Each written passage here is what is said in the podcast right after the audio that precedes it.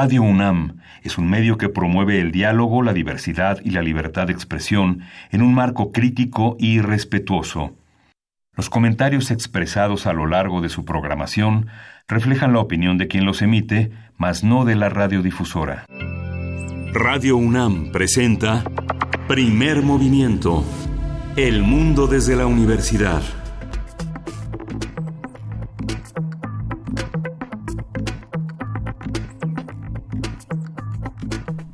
Hola, buenos días. Hoy es jueves 28 de agosto, 28 de noviembre, 28 de noviembre. Casi me estoy este atrasando con el año. Son las 7.05 de la mañana aquí en la Ciudad de México y estamos aquí en la cabina de Radio NAM en primer movimiento. Berenice Camacho, buenos días. Muy buenos días, Miguel Ángel Quemain. Es que se ha ido vertiginoso este cierre de año eh, con muchos, muchos temas y precisamente, bueno, buenos días a quienes nos escuchan, quienes nos sintonizan a través del 96.1 de FM. Aquí estamos iniciando primer movimiento en este que ya está a punto de cumplirse también el primer año de gobierno Estamos a unos días de que se cumpla un año de este gobierno que encabeza Andrés Manuel López Obrador como presidente de la República. Y, bueno, ayer en su conferencia matutina, yo creo que fue interesante eh, cuando habló, habló al respecto e hizo un recuento de algunos momentos difíciles con eh, un muy breve balance, una mención apenas de este primer año. Hizo mención de los cinco momentos más complicados de su gestión, pero antes, por supuesto, anotó eh, que dijo así, no hemos tenido problemas graves, sí difíciles, pero no muchos, y enumera cinco. Ya después se cuela otro por allá, pero los primeros cinco, bueno, primero el que más le dolió a nivel eh, pues personal, ¿no? Eh, a nivel íntimo, dijo él, fue la explosión del ducto de Pemex en Tlahuelilpan, en Hidalgo, donde murieron 137 personas. Esto a principios del año, lo recordamos muy bien, pues fue una gran tragedia a principios del año durante las semanas más intensas de combate al robo de hidrocarburos. Después mencionó la crisis de aranceles con Estados Unidos, un momento de mucha mm, me parece a mí mezquindad por parte del presidente Trump, donde básicamente pues la amenaza arancelaria fue moneda de cambio ante la situación migrante, eh, todo con, con, un trasfondo pues electoral, ¿no? Para eh, atizar, digamos, ahí el fuego entre sus bases electorales. Culiacán fue otro momento difícil, por supuesto, cómo no serlo, eh, un momento difícil para él, para, para toda la, sociedad y particularmente para las personas que viven en Culiacán, pues claro, eh, no podía dejar de mencionarlo. Y hacia el final eh, pues esta terrible masacre de la familia Levarón que hoy nos tiene además en una nueva situación de tensión con el anuncio de Trump de hacer una declaratoria de terrorismo hacia los eh, cárteles en México, un tema que por cierto vamos a estar abordando más adelante, esta declaratoria que, recientemente hizo Trump y que según él ya se lleva en esta entrevista donde lo declaró, dijo también que llevaba 90 días ya preparándolo. Entonces, bueno, interesante esa situación. Al final, al final Andrés Manuel López Obrador agregó un último momento eh, salió el tema, la cuestión del asilo político a Evo Morales como otro, otro de los momentos difíciles de este gobierno. Y pues bueno, ahí está esto que empieza a ser ya el cierre del primer año de gobierno de Andrés Manuel López Obrador. Y por cierto, los Levarón, la familia Levarón, anunciaron una marcha en la Ciudad de México para este primero de diciembre del Ángel de la Independencia al Monumento de la Revolución a las 11 de la mañana y después para el primero, para el 2 el 2 de diciembre tendrán una reunión con el presidente Andrés Manuel López Obrador. Sí, finalmente se dio la, posibilidad de esa reunión con todo y que la manera de negociar, si es que esa es la categoría que se debe de utilizar para eh, la búsqueda que esta familia ha hecho del diálogo eh, en colaboración con algunos otros activistas sociales, entre ellos Javier Sicilia, que ha eh, hecho polémica toda esta visión entre los Estados Unidos, la familia Levarón y los activistas que, que, que, promueven una idea eh, contraria a, las, eh, a, la, a la búsqueda de justicia y reparación que ha entablado esta nueva administración, pues tendrá justamente ese día un, un punto de llegada y un punto de convergencia importante. Lo que hace, lo que sea, lo que han proliferado, que se habían detenido, son las encuestas que justamente López Obrador continúa con el 58.7 de aprobación, según un promedio de encuestas, a pesar de estos cinco momentos difíciles. Y lo de Evo Morales parece que fue un momento de baja, de baja estima de los seguidores eh, del liderazgo de Andrés Manuel López Obrador, más que el más que el del gobierno, el de ese liderazgo personal que mantiene desde, las, desde los últimos años de una campaña que no ha cesado de realizarse en favor de en contra de la corrupción y en favor de una equidad y de una justicia social de mayor alcance. Eh, hay medios que señalan el día de hoy, a partir de estos cinco momentos que hace el balance, el nivel de aceptación que tuvo Vicente Fox en el año 2000 cuando empezó, cuando fue electo por la ciudadanía con un 57%, Calderón que tenía un 47% y Enrique Peña Nieto con un 50%. Yo creo que todas estas cifras son bastante relativas en el en todos estos años en que hemos madurado como sociedad y hemos visto la necesidad de un cambio de que se detenga una corrupción, de que se detenga la impunidad y que este esta sensación de inseguridad que priva en el país, esta percepción de la inseguridad se detenga de alguna manera, ¿no? Así es, así es. Y ahora que mencionas a Sicilia también en todo este contexto de la tragedia de la familia Levarón, pues eh, han sido los mismos Levarón muy críticos con el presidente, pues ante el tratamiento, digamos, que el mismo Andrés Manuel López Obrador pues le ha dado a esta posibilidad de reunión que en algún momento se vislumbró, se perfiló, una reunión con eh, Javier Sicilia y, en fin, con otras eh, personas que están en la defensa de los derechos humanos ocupados, eh, ya ustedes dirán, pues cada quien desde su trinchera, ocupados en la cuestión de la inseguridad o, por otro lado, también de la violación de derechos humanos. Pues bueno, va a estar interesante este cierre de semana, este cierre de año. Eh, sigue con mucha intensidad, eh, pero le damos la bienvenida a quienes nos sintonizan en la Radio Universidad de Chihuahua. Saludos, bienvenidos, bienvenidas. Estaremos con ustedes de 6 a 7, hora de Chihuahua, 7 a 8, hora de la Ciudad de México, a través del 105.3, el 106.9 y el 105.7. Eh, pues ahí están las redes sociales también para que se hagan presentes. Sí, y hoy tenemos un programa que está hoy, hoy es jueves de gastronomía. Vamos a hablar de la química detrás de la cerveza. Vamos a conversar para elucidar este tema con el doctor José Mariano García Garibay. Él es profesor de tiempo completo y rector de la Universidad Autónoma Metropolitana, especialista en biotecnología de alimentos. Y también, eh, pues, en nuestra sección de historia de los jueves, Historia de México, a cargo del doctor Alfredo Ávila, pues estaremos conversando con él. No sabemos cuál es el tema que nos traiga esta mañana pero seguro será muy bueno. Él es investigador del Instituto de Investigaciones Históricas de esta universidad. En la nota nacional tenemos sobre la declaratoria de terrorismo que realizó el presidente norteamericano Donald Trump. Vamos a comentar, a contar con el comentario del doctor Javier Oliva, él es profesor e investigador de la Facultad de Ciencias Políticas y Sociales de la UNAM. Y también después una nota internacional interesante, las poblaciones musulmanas en China. Vamos a comentarlo con Simón Levi Dabaj, quien es fundador de la Cátedra México-China en la UNAM y vamos a tener la poesía necesaria hoy en la voz de Berenice Camacho. Así es, todo listo. Después viene nuestra mesa del día. Nuestra mesa, hoy no vamos a tener mesa de mundos posibles, vamos a tener eh, otro, vamos a, también aprovechar ese espacio para hablar del el proyecto de infraestructura del gobierno federal que ya fue presentado esta semana. Vamos a conversar con Emilio Canek, arquitecto, coordinador del Colegio Académico de la Facultad de Arquitectura de la UNAM. Le mandamos un abrazo al doctor Alberto Betancourt, que en esta ocasión pues se excusó eh, lo tendremos, esperemos, la próxima semana por acá, como cada jueves. Y pues bueno, así iniciamos nuestras redes sociales, por supuesto, arroba P Movimiento en Twitter, Primer Movimiento UNAM en Facebook. Háganos sus comentarios. ¿Cuál es el balance que ustedes hacen? Los momentos buenos y los malos o no tan buenos de este gobierno que ya está por cumplir un año de gestión, arroba P Movimiento en Twitter, Primer Movimiento UNAM en Facebook.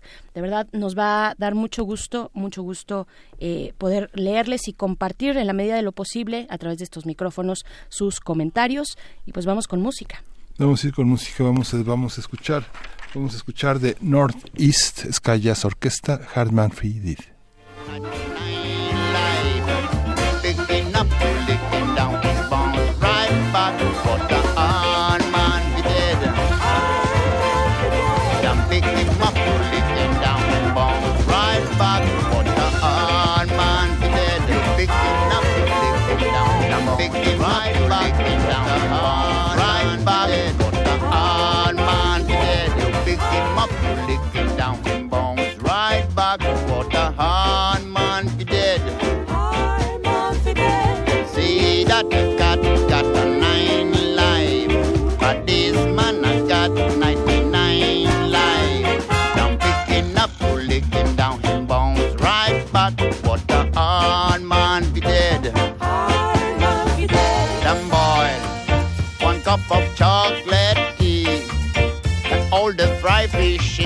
fishing to see.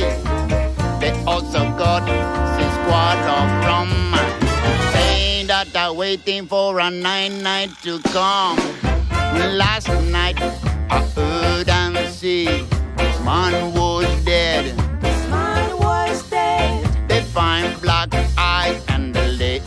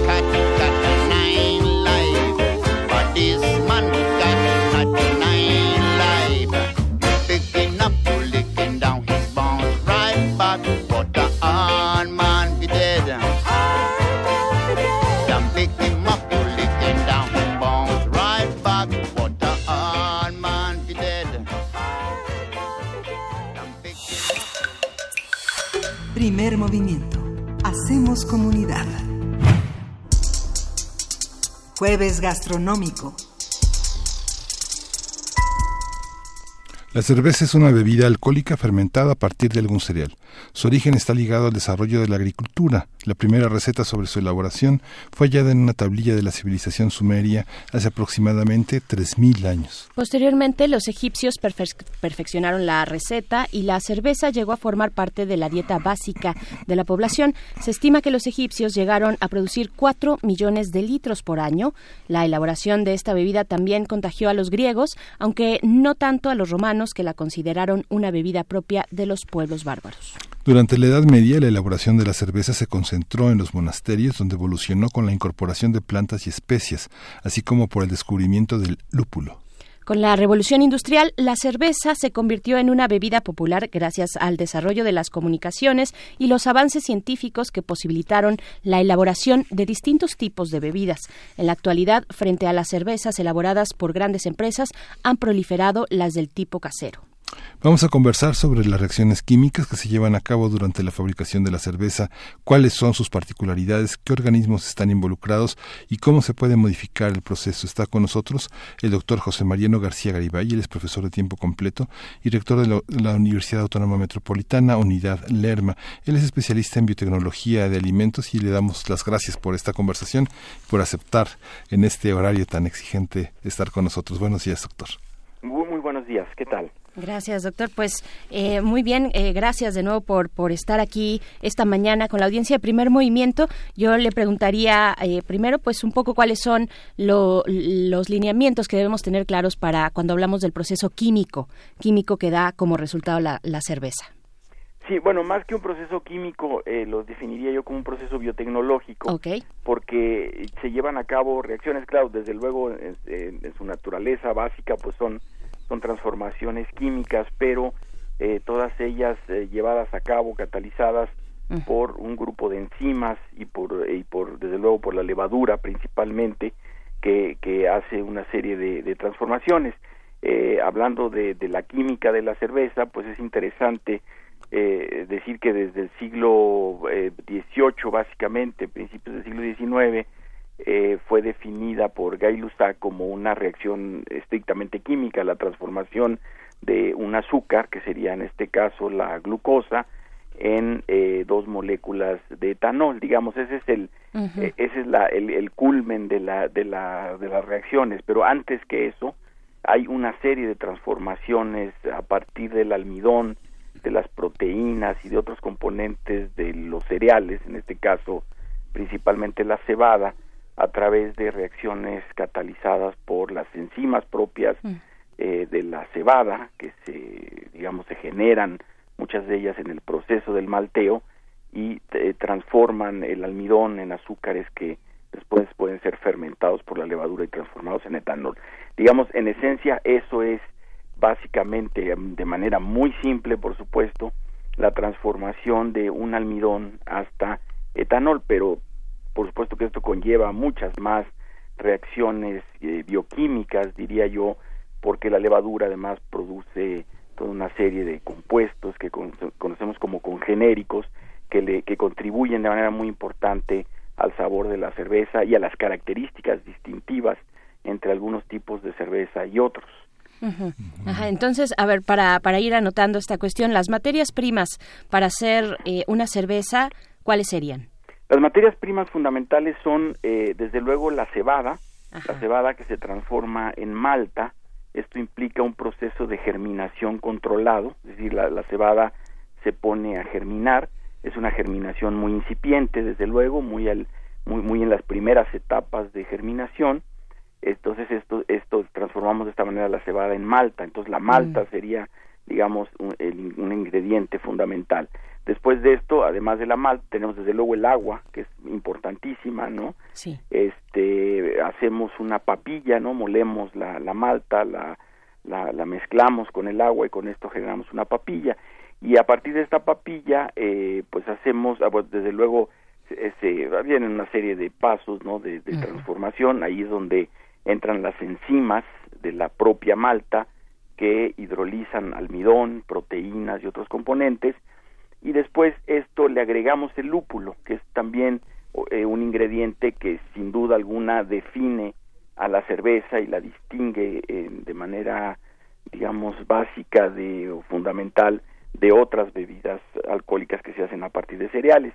Entonces el lúpulo eh, le da también eh, o aporta una serie de compuestos químicos que, que, que le dan sabor característico a la cerveza y finalmente tendríamos la, la levadura, la levadura que lleva a cabo la fermentación y que transforma fundamentalmente estos eh, azúcares que se producen a partir del almidón en, en alcohol. Eh, esto, digamos, serían los, los, los cuatro ingredientes básicos fundamentales, ¿no? La malta, el agua, el lúpulo, la levadura, pero eh, suele agregarse otros cereales también que les llamamos adjuntos. Que aportan almidón fundamentalmente, sobre todo cuando hablamos de, la- de las eh, industrias grandes, ¿no? Que procesan grandes cantidades de cerveza, suelen utilizar estos componentes llamados adjuntos, que pueden ser otras fuentes de almidón o de azúcares, que, eh, digamos, reducen costos, porque la malta, si bien aporta almidón, es un almidón caro, porque lleva un proceso de transformación. Entonces, de- para, para bajar costos, digamos, en la producción, se agregan estos, estos adjuntos, que pueden ser fuentes de almidón o incluso azúcares de, de cualquier otro material, ¿no? De otro, de otro cereal o incluso de algunas otras fuentes de azúcar. Son cereales crudos. Eh, sí, exactamente. Estos se, se hierven, desde luego, se, se cocinan, ¿no? Eh, es muy importante que el almidón, antes de iniciar el proceso de hidrólisis, ¿no? Para transformar ese almidón en azúcares, el, el almidón tiene que cocinarse. Eso quiere decir, el almidón se transforma a través de una de una transformación físico-química que llamamos gelatinización, lo, lo convertimos en un almidón eh, soluble, en un almidón eh, en un almidón que puede ser degradado por las enzimas. Es como, como cuando hacemos engrudo en casa, ¿no? Un atole en casa, ¿no? Eh, ponemos a hervir el, el, el almidón con agua y esto produce este cambio físico-químico en el almidón que conocemos como gelatinización, que es indispensable para que las enzimas de la propia malta puedan actuar sobre ese almidón y, y degradarlo hasta convertirlo en azúcares que llamamos azúcares fermentables porque son los azúcares que la levadura puede utilizar para producir etanol. Claro, también otra de las, digamos, noticias más, más recientes sobre, ya que empezamos a tener como más información de distintas cuestiones, pues se ha dado a conocer eh, que, que se utiliza una gran cantidad de agua para eh, generar, pues, mm, menos, menos cantidad de cerveza. Eh, cu- ¿Cuál es, ¿Cuál es esta relación con el agua, las cantidades de agua, lo que se- finalmente se utiliza y lo que se desperdicia, doctor? Bueno, eh, sí es ciertamente es una es una industria que consume gran cantidad de agua. En primer lugar, porque el agua pues es, es uno de los componentes fundamentales de la de la cerveza, ¿no? Es, es, parte del el componente principal, el más abundante en la cerveza. Pero además se requiere agua para para eh, otras eh, cuestiones en el proceso, desde luego todas las operaciones de, de lavado, de, de limpieza de los equipos, de sanitización, eh, si consideramos desde la elaboración de la malta, pues ahí también se requieren grandes cantidades de agua. En el malteo eh, lo que se hace es remojar la cebada, se sumerge en agua literalmente, se deja remojar un tiempo para que la cebada absorba suficiente humedad y después se pone a germinar.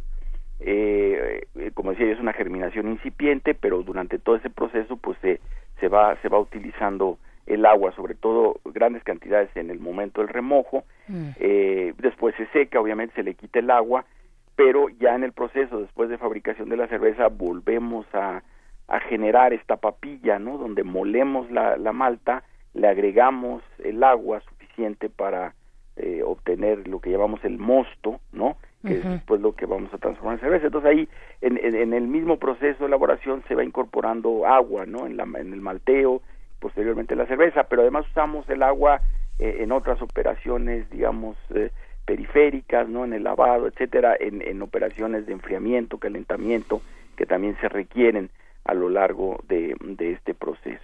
Se calcula que un, para producir un litro de cerveza se pueden llevar alrededor, considerando desde el malteo y todo esto, se pueden eh, utilizar hasta unos 7 litros de cerveza, de, de De agua, por cada litro de cerveza, más o menos. Bueno, sí es una cantidad considerable ahí cuando sabemos que es una industria masiva, pero que también se puede realizar en casa. Yo creo que por acá ya en redes sociales nos están preguntando qué tan qué tan cierto es que podamos hacer prácticamente cerveza desde nuestros hogares, desde nuestra propia cocina. Pero antes, eh, doctor, yo le quiero preguntar eh, sobre sobre los microorganismos que intervienen en todo este proceso. ¿Cuáles son, eh, cuáles son esas bacterias o, o, o bacillus? ¿Cuáles, cómo, ¿Cómo interactúan? Es principalmente la- una levadura, una levadura que dependiendo del tipo de cerveza, eh, digamos que básicamente hay dos, dos grandes tipos de cerveza, ¿no? Que son las cervezas tipo lager y las cervezas tipo ale.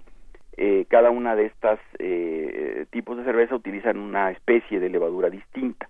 En el caso de la cerveza tipo ale se utiliza una levadura que se conoce como Saccharomyces cerevisiae y en el caso de la cerveza tipo lager se utiliza una, una levadura que pertenece a una especie distinta que se conoce como Saccharomyces pastorianus. Originalmente se le llamó Saccharomyces carlsbergensis. Eh, es- estos son básicamente los, los microorganismos que intervienen. La, la, la fabricación de la cerveza eh, fue la primera, yo diría el primer alimento, ¿no? Que empezó a utilizar cultivos puros de, de un microorganismo. Hoy lo vemos eh, en, en, en muchos otros eh, alimentos fermentados que, que se utilizan cepas seleccionadas de algún microorganismo, eh, cepas muy cuidadas, digamos, muy adecuadas para el proceso, pero esto en el siglo, de- hasta finales del siglo XIX, no era común. Lo común era que se utilizara algún cultivo de una fermentación anterior y todo lo que incluía, todos los microorganismos que estaban ahí, pues se usaban para la siguiente fermentación o muchas veces se hacía a través de, de, de- de microorganismos que caían ahí del ambiente, etcétera, ¿no?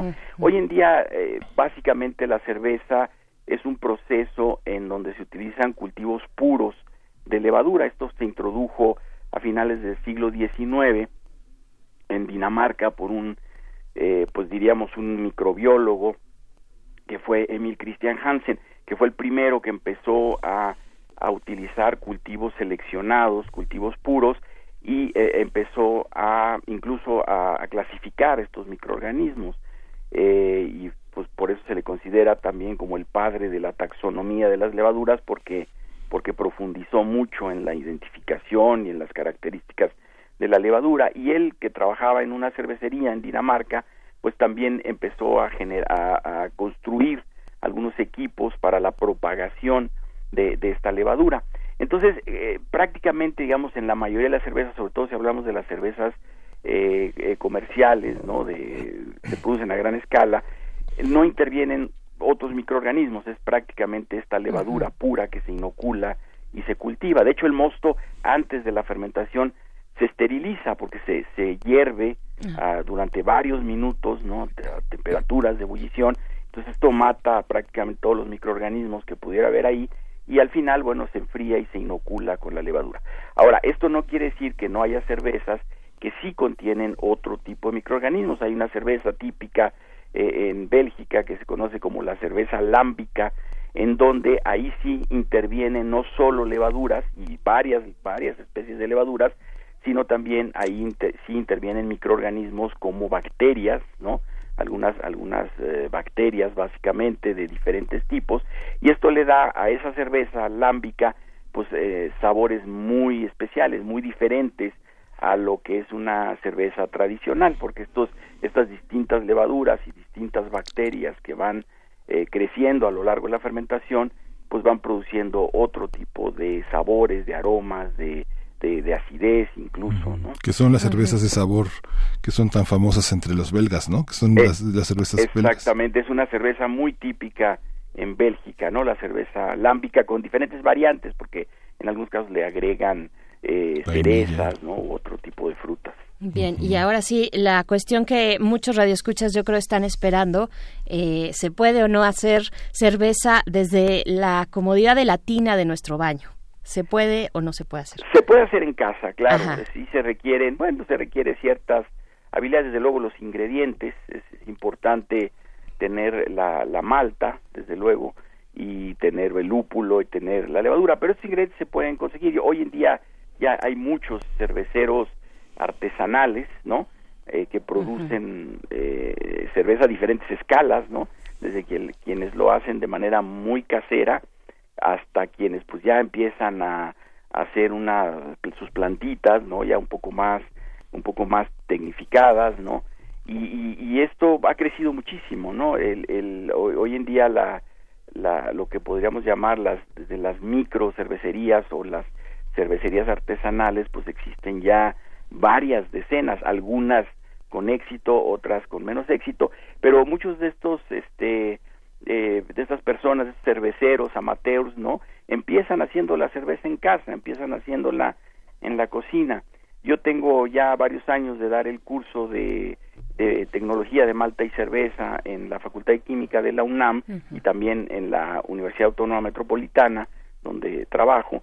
Y, y cada vez, pues le empecé a dar este curso hace ya más de 25 años y al principio, pues no, esto no existía, ¿no? Los alumnos, pues llegaban un poco con, pues, digamos, sin, sin conocer mucho de la cerveza. Hoy en día tengo alumnos que ya están fabricando cerveza en casa o, o que tienen este, esta idea de hacer una pequeña empresa productora de cerveza artesanal, algunos ya la tienen, entonces ya hoy me llegan alumnos que ya tienen un, un, un entrenamiento importante y un conocimiento mucho más profundo de lo que es la, la elaboración de la cerveza. Ujú. la, el- la cerveza como hábito en, en México, eh, ¿qué estatus tiene? No sé, uno con- de pronto la convivencia con personas extranjeras, europeas, por ejemplo, cada, no sé, mucha gente cada 10 minutos abre una cerveza, ¿no? Ce- Cerveza para llegar, cerveza para irse, cerveza para dormir. Eh, no, es, no es tan habitual en, en México, ¿no? Eh, Bueno, México es un gran productor de cerveza. México es probablemente ahorita debemos ser como el cuarto país a nivel mundial productor de cerveza. Somos el primer país exportador de cerveza. Hoy en día eh, ya somos los que más exportamos cerveza. Entonces es una, una gran industria en México. Una industria que, que básicamente empezó a crecer, a construirse eh, a partir de la, del México independiente, ¿no? Una vez que México consiguió su independencia en los 820, 830 por ahí, 1820, 1830, se empezó a, fundar empresas cerveceras ya, digamos, de, de buen tamaño y hacia final del siglo XIX ya las grandes empresas cerveceras, muchas de ellas eh, a partir de extranjeros que llegaron a México y empezaron a, a fundar estas empresas con capitales de algunas personas adineradas en México y que eh, traían, invitaban a estos cerveceros europeos y así se fue construyendo una gran industria cervecera en México que hoy en día, como les digo, pues somos el, probablemente el cuarto, quinto país productor de cerveza en el mundo y el primer exportador. Entonces, sí hay un consumo. No somos quizás eh, en, un consumo per cápita, no somos de, de los países más más importantes o- o que encabecen, digamos, el consumo per cápita, pero sí hay un consumo importante y sobre todo una exportación importante. Y desde luego la cerveza, tanto en México como a nivel mundial, es la bebida alcohólica que más se consume, por mucho, por encima de los vinos, por encima de cualquier otra bebida alcohólica. Es la cerveza más consumida en México y en el mundo. Y de ahí también, bueno, que eh, tenemos la posibilidad de un mercado muy diverso, un mercado muy diverso de cervezas que pueden ser cerveza light, cerveza sin alcohol, eh, cerveza de sabores. Estas son cervezas también, eh, doctor, nos dicen por acá, estrictamente hablando, si no tiene cebada, no es cerveza. Eh, ¿De qué hablamos cuando hablamos de una cerveza de chocolate, por ejemplo? Sí, bueno, se, se complica, ¿no? Cuando se mete uno en estas cuestiones. Desde luego que la diversidad de cervezas hoy en día es mucho mayor y esto sobre todo gracias a los cerveceros artesanales, que pues los cerveceros artesanales son en gran medida artistas, ¿no? Que crean, ¿no? La, la cerveza es tan compleja en su elaboración que permite, tiene margen, ¿no? Para para experimentar, para abrir diferentes posibilidades, no solo en cuanto al tipo de levadura o cómo se lleva a cabo el proceso, sino incluso la adición de otros ingredientes que ahorita eh, muchos más cerveceros buscan esta opción. Eh, es, es complicado definir una cerveza, exactamente qué es una Ajá. cerveza. Yo diría que básicamente es una bebida. Yo ni siquiera me atrevería a decir que necesariamente se hace a partir de cebada, porque tenemos también las cervezas de trigo. Las cervezas de trigo se hacen con malta, pero malta de trigo, no malta de cebada. Puede ser en, en una proporción por arriba, alrededor del 50% de trigo y 50% cebada, pero, pero algunas cervezas de trigo pueden ser 100% de trigo. Entonces, ahí ya le quitaríamos, digamos, esta condición de que solamente a partir de cebada. Claro que la gran, gran mayoría de la cerveza que se produce es a partir de la malta de cebada. Pero luego ahí las maltas tienen, eh, en el proceso del malteo, la malta puede tener muchas características distintivas, desde maltas muy claras, maltas oscuras, maltas incluso muy, muy oscuras, que dan las diferentes tonalidades a la cerveza en cuanto a color, pero también en cuanto a sabor, porque, porque, porque estas eh, maltas aportan ingredientes que, que, que modifican el sabor, que aportan distintas tonalidades de, de sabor, no solo de color, y, y, normalmente una cerveza pues se hace incluso con combinaciones de diferentes maltas porque van aportando distintos elementos. Y a partir de ahí bueno pues hay, hay de, variantes no en donde se puede agregar eh, o algunos otros componentes las maltas eh, por ejemplo dentro de las maltas hay unas maltas tostadas eh, que se, se, conocen como maltas chocolate porque se tuestan de, la, una manera similar a como se, se tuesta el, el cacao y aportan ciertas notas, ¿no? Que pues son similares al, al chocolate en, en el pues, que se generan en el tostado. Entonces muchas veces se habla de estas notas de chocolate que no estrictamente quiere decir que le agreguen chocolate. Hay quien lo haga, ¿no? Hay algunas cervezas que le pueden agregar chocolate, pero pero cuando se habla a veces de las de las cervezas con notas a chocolate mm. es proveniente no del chocolate en sí o del cacao, sino de las maltas muy oscuras tostadas que se agregan. Pero bueno, hay, hay ahí, como digo, una cantidad de, una infinidad de, de variantes, ¿no? En, en conclusión, ¿cómo definiríamos una cerveza? Pues una bebida elaborada a partir de cereales malteados, que generalmente es cebada, que se le adiciona lúpulo, creo que es una característica mm. importante que define a la cerveza en gran medida, y que se lleva a cabo, eh, digamos que se elabora a través de una fermentación, una fermentación alcohólica, desde luego, que no se destila, porque a diferencia de otras bebidas, por ejemplo el whisky se elabora también con maltas, es una bebida alcohólica, eh, se hay una fermentación alcohólica, pero ahí, por ejemplo, hay una destilación y desde luego pues no sé, no hay lúpulo, ¿no? Entonces eh, creo que estos elementos, ¿no? De, de la, la- el malteo del grano, que normalmente cebada, la levadura y el lúpulo, son los elementos que definen eh, fundamentalmente lo que es una cerveza. Doctor, y eh, en términos de salud, digo, se nos acaba un poco el tiempo ya, pero eh, pues es una bebida con muchos hidratos de carbono, con muchos minerales como fósforo, silicio, magnesio, potasio, vitaminas.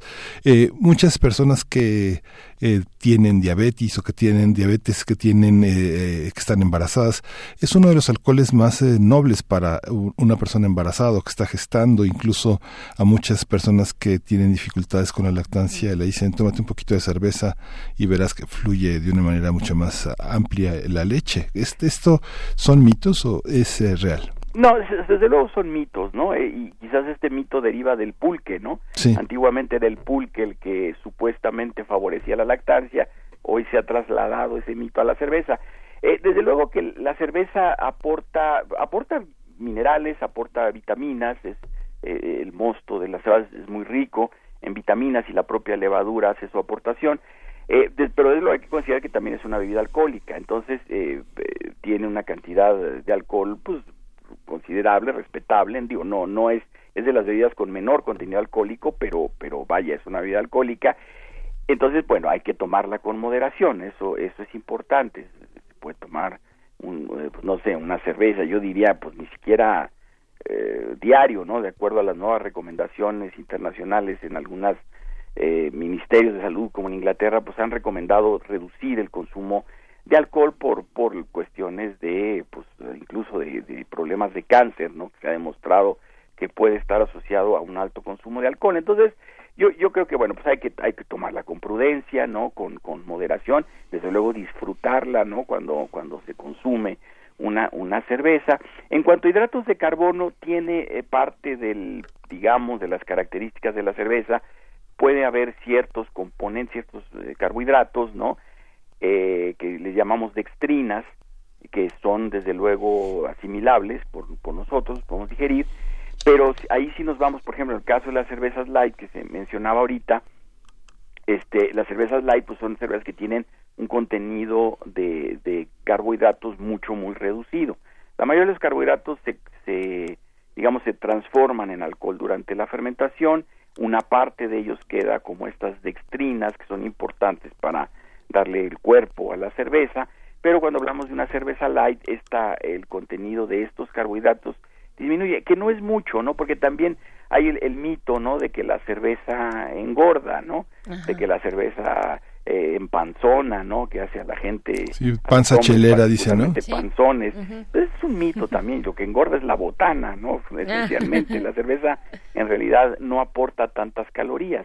Ah. Una cerveza normal pues puede andar aportando del orden de unas 130 kilocalorías en, en una en una cerveza, ¿no?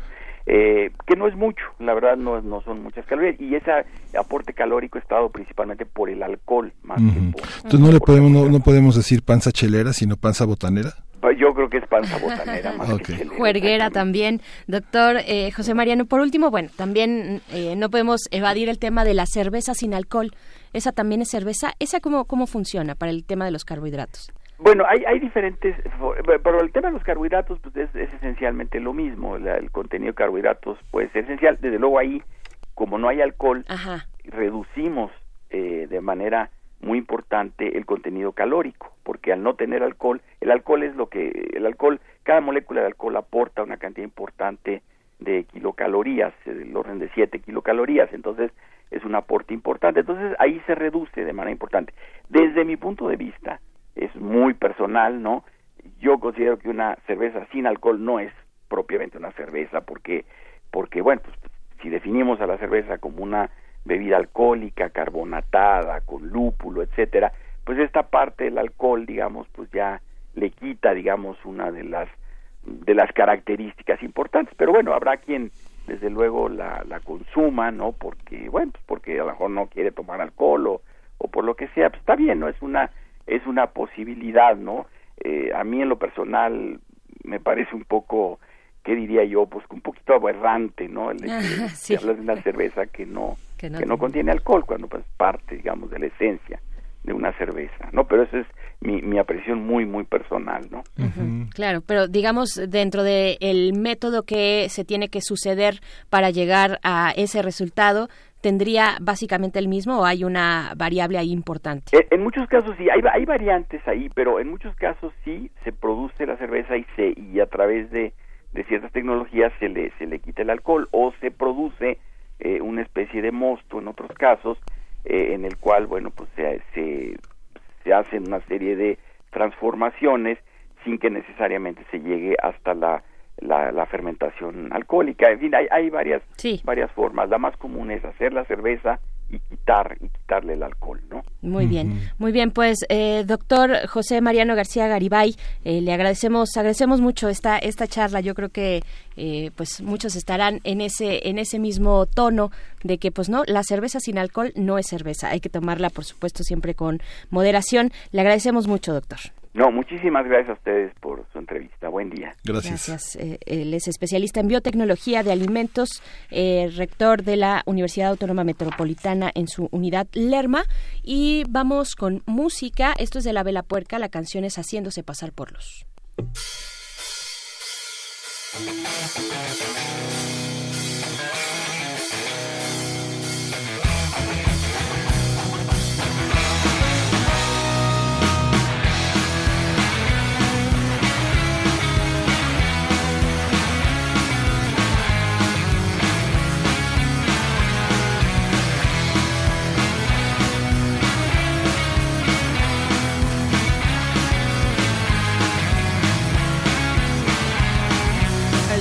Que se apague el sol y se abren las cortinas, cuando el suelo que pisas se te mueva de verdad, cuando ya no planten más y nadie se haga cargo de los ríos y del mar, de la mugre del lugar, vas a poder pensar quién sos, existe que te hicieron y qué hacemos para arreglar lo que rompen los demás. Yo te digo que no da, y yo te digo y no te miento, y yo te digo que no da, y yo te digo que los dueños de la realidad son pocos y dan miedo, dispuestos a esclavizar los del campo en la ciudad, haciéndose pasar por luz, son cabezas oscuras. Dicen que son de verdad y son pura enfermedad.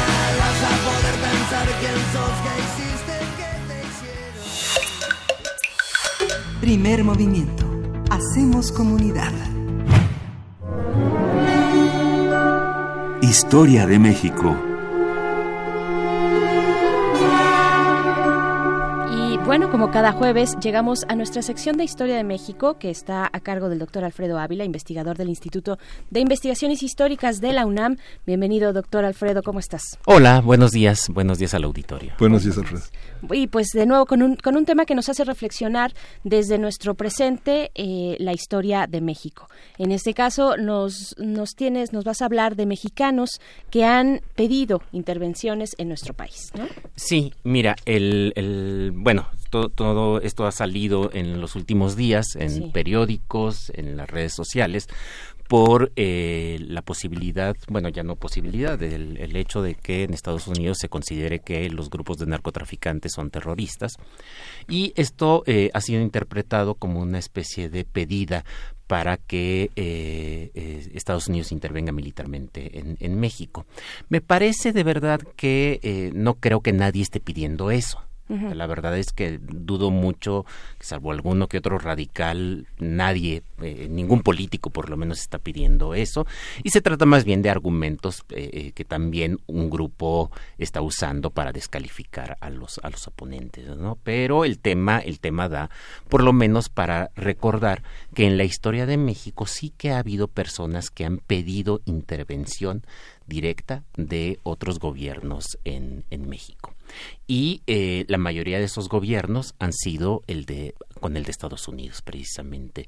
Hay que recordar que en el siglo XX, por ejemplo, pues el golpe de Estado que encabeza Victoriano Huerta y es apoyado por el embajador de Estados Unidos, no es precisamente un golpe militar, por supuesto, no es intervención, perdón, no es intervención militar de Estados Unidos en México, pero sí que hay un respaldo de Estados Unidos a una a una acción militar mexicana eh, de, o de un eje- del ejército mexicano en contra del gobierno constitucional de Francisco y Madero.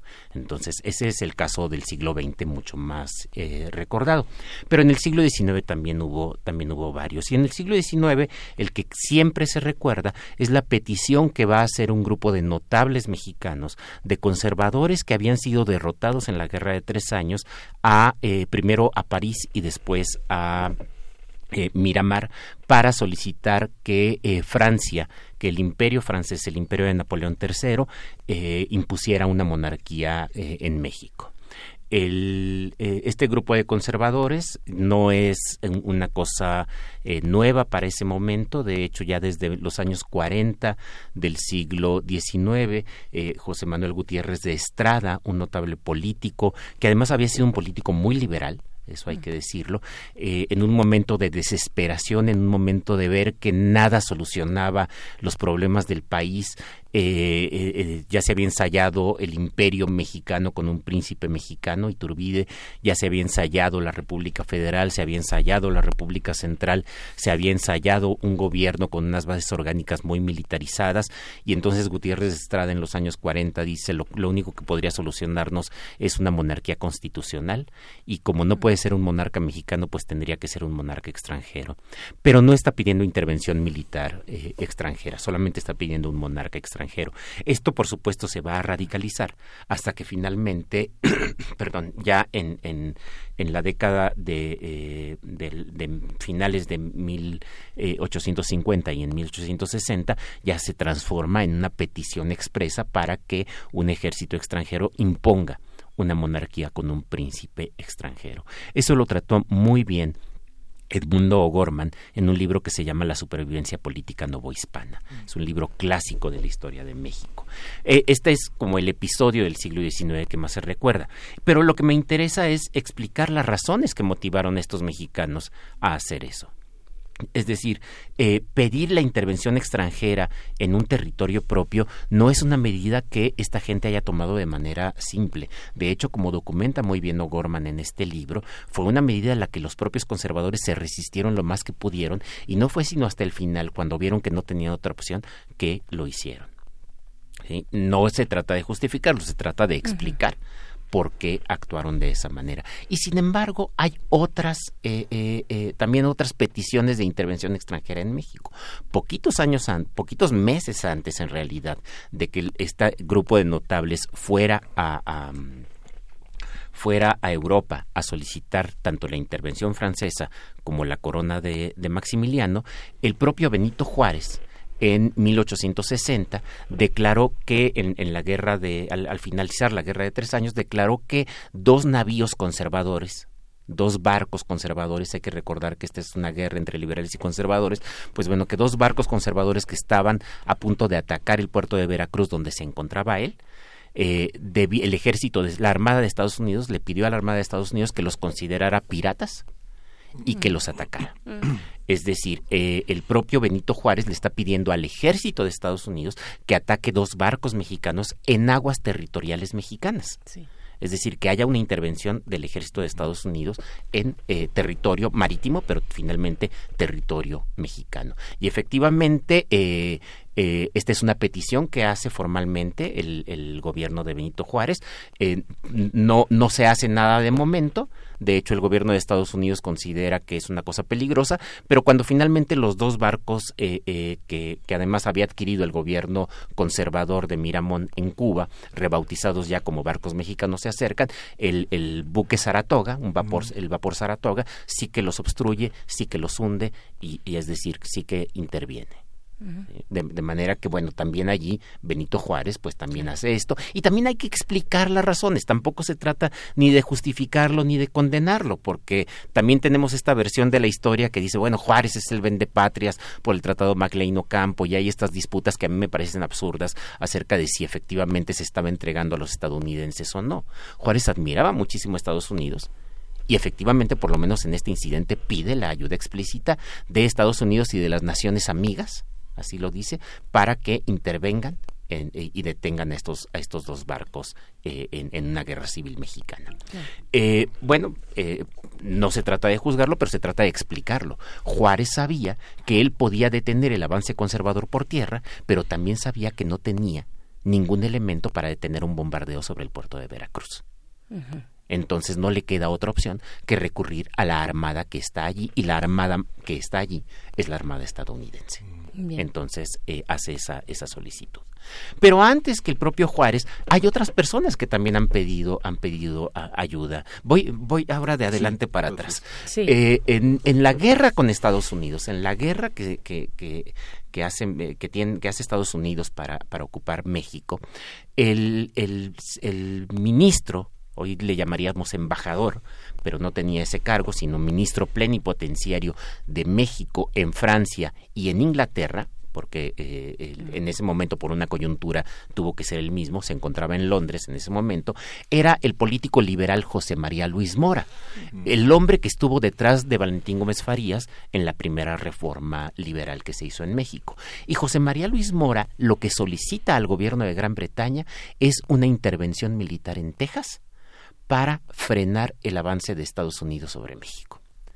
Eh, él pide que los británicos envíen tropas que, eh, in- que se interpongan en la frontera y que eh, se declare que eh, eh, ese territorio, el territorio tejano, seguirá siendo un territorio independiente como lo era hasta ese, hasta ese momento, aunque ojo, México no lo reconocía como territorio independiente, de hecho por eso empieza todo el, el conflicto, y que, eh, y que a partir de, eh, de esa intervención británica en la zona de Texas se frenara la posibilidad de una guerra entre México y Estados Unidos. Pero lo sigue, manten- sigue manteniendo esta petición incluso cuando ya está ya la guerra. Está pidiendo la intervención británica para eh, primero militar y después como mediadora. Y acá lo interesante es la respuesta que le dan los británicos. Y la respuesta que le dan los británicos es, señor, deje usted de pedir que otro ejército intervenga en su patria. No se da cuenta de lo peligroso que es eso. Ajá. Este, deje, deje de pedirlo. Claro. Le ponen una regañada allí al, al, al doctor Mora. Bueno, al mismo tiempo, en Yucatán, cuando estalla la guerra de castas, los políticos yucatecos, que en ese momento además es un grupo liberal, le piden ayuda a los milicianos de Estados Unidos que están viniendo a conquistar México, le piden ayuda para combatir a los mayas, que No, se bueno. están rebelando a la guerra de castas. Ajá. Entonces allí tenemos al gobierno de Yucatán, que además hay que recordar que en ese momento es un gobierno que se declara independiente de México para no enfrentarse a Estados Unidos, pero que le pide ayuda al ejército de Estados Unidos, particularmente a la Guardia Nacional, es decir, a las- al ejército no regular, sino a las milicias, para que intervengan en la guerra, en la guerra de castas. Y por supuesto muchos mercenarios van y- e intervienen. Por. Y si seguimos todavía, si seguimos todavía más atrás, pues podríamos irnos hasta la Guerra de Independencia con las peticiones que hacen tanto José María Morelos como Miguel Hidalgo. Miguel Hidalgo claramente desde finales de 1810 y José María Morelos en un par de ocasiones cuando envían ministros a Estados Unidos para que Estados Unidos no solamente eh, reconozca la independencia de México, sino que intervenga también militarmente obstruyendo la llegada de expedicionarios españoles que, que intentaban aplacar la insurrección. Ahora, eh, esto no significa, y esto es bien importante, hay que dejar de verlo como si fueran traiciones a la patria. Con Hidalgo y con Morelos es imposible de verlo como si fueran traiciones a la patria por una simple razón. Eso que llamamos patria todavía no existía. ¿Eh? Eh, y además también hay que señalar que era una práctica más o menos frecuente en otras partes del mundo. De, de hecho, cuando Estados Unidos hizo su propia guerra de independencia, solicitó y obtuvo la intervención de Francia a su favor y la intervención de España que obstaculizaron Francia bloqueando los puertos y España enviando tropas al sur de los actuales Estados Unidos, tropas eh, que además eran tropas de Nueva España, hay que decirlo, eh, al sur del actual Estados Unidos para combatir a los británicos. Es decir, otros países también han hecho eso de pedir intervención militar en su propio en su propio territorio. El caso más dramático, sin embargo, es el español porque en España en distintos momentos se solicitó que entraran tropas extranjeras para solucionar conflictos internos. Eh, eh, desde la Edad Media sabemos que las disputas entre los reinos visigodos se solucionaron cuando un, un hermano de un eh, eh, monarca visigodo que ha sido desplazado le pide ayuda a los bereberes musulmanes del norte de África, que podría salir mal. Bueno, pues lo que salió mal es que los Sí. bereberes musulmanes se quedaron ocho siglos Claro. en la península ibérica y esto sucede después entre otros reinos españoles que piden ayuda a otro reino español y terminan comiéndoselo. Eh, la última de esas fue en, en, 1800, eh, en 1823, cuando Fernando VII eh, está, eh, eh, hay una monarquía constitucional, la constitución está vigente y Fernando VII quiere restablecer el absolutismo y pide ayuda a las potencias europeas para que invadan España y efectivamente los 100.000 hijos de San Luis, es decir, el ejército Mm. francés, interviene en España para restablecer el absolutismo. Entonces no es una cosa tan de mexicanos, Sí. lo que hay que decir es que a lo largo de la historia de México, liberales y conservadores lo han pedido. Bien, pues vamos a ver cómo nos va con este nuevo episodio que efectivamente nadie está pidiendo, pero hay personas que no lo ven con desagrado. Ayer en una entrevista, eh, Mario Marín, hablábamos también eh, de él en estos eh, días recientes, decía, pues bien, ojalá que ocurra. Hay personas que Sí, están hay, diciendo hay- hay algunos, pero sí, Sí. debo decir que son como que muy pocos y Sí. son muy radicales. Tampoco es que haya. Y también del otro lado hay muchos que están acusando de manera indiscriminada a los opositores de decir, ah, eso es lo que quieren. Sí. A mí me parece que están exagerando ambos, ambos bandos. ¿no? De acuerdo, pues doctor Alfredo Ávila, gracias por traernos eh, pues este camino de la de la cooperación finalmente también internacional eh, que, que hoy podemos pues reflejar con estos momentos de la historia de México. Muchas gracias. Hasta pronto Muchas y nos gracias. despedimos ya. de la radio de Qué Chihuahua, rápido. que lo escuchamos de 6 a 7, de este 7 a 8 en la Ciudad de México. Recuerden, el lunes eh, próximo ya arrancamos las transmisiones de la Feria Libre de Guadalajara y nos vamos a escuchar con toda la programación que hace Chihuahua en la FIL. Vamos a verlo también el próximo lunes. Vamos al corte de la hora. Síguenos en redes sociales. Encuéntranos en Facebook como Primer Movimiento y en Twitter como arroba PMovimiento. Hagamos comunidad.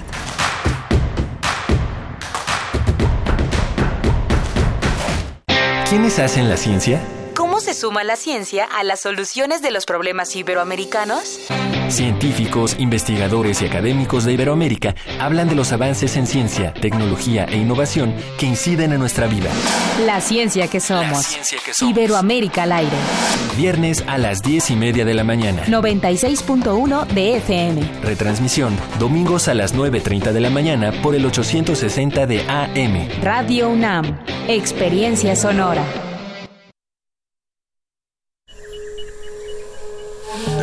Nuestra habitación, la ciudad se disfraza de apatía, pero las apariencias engañan. Cada sonido nos grita una historia urbana. Nuestra radio es el río que las comunica. Aguas Negras. Una serie de ficciones sonadoras. Jueves, 22 horas, por resistencia modulada. 96.1 de FM. Radio UNAM. Experiencia sonora. La cuarta transformación en México ya arrancó. Y hemos empezado pronto y bien. Como nunca antes se combate la corrupción y se mejora la educación. También trabajamos en tu seguridad y vamos por los empleos que necesitas. En PT trabaja y cumple. Afíliate al Partido del Trabajo y juntos lucharemos por un México más justo. El PT está de tu lado. Teatro Gótico Y Radio UNAM presentan Tabay. La Sombra, basada en textos de Edgar Allan Poe. Dirección, Eduardo Ruiz Aviñón. La Shtabay es una hermosa mujer que seduce a los caminantes nocturnos con su voz. Para después asesinarlos cruelmente. Se lleva las almas al fondo de la tierra. es protegida por los animales. Es una encarnación femenina del diablo. Cuatro últimas funciones. Jueves 7, 14 y 28 de noviembre y jueves 5 de diciembre a las 20 horas. Sala Julián Carrillo de Radio UNAM. Adolfo Prieto 133, cerca del Metrobús Amores. Radio UNAM. Experiencia sonora.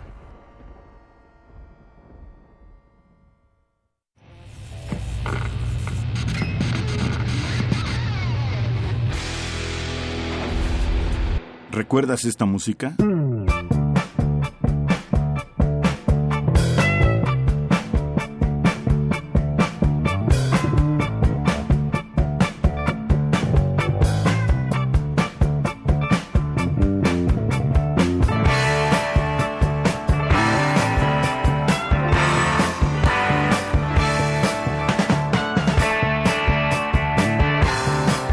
Acid Queen, The Who, versión soundtrack 1975.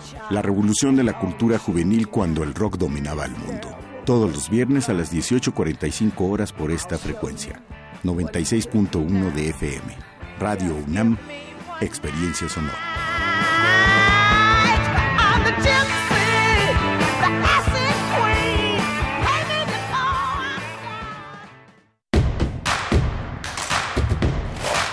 En redes sociales. Encuéntranos en Facebook como Primer Movimiento y en Twitter como arroba PMovimiento.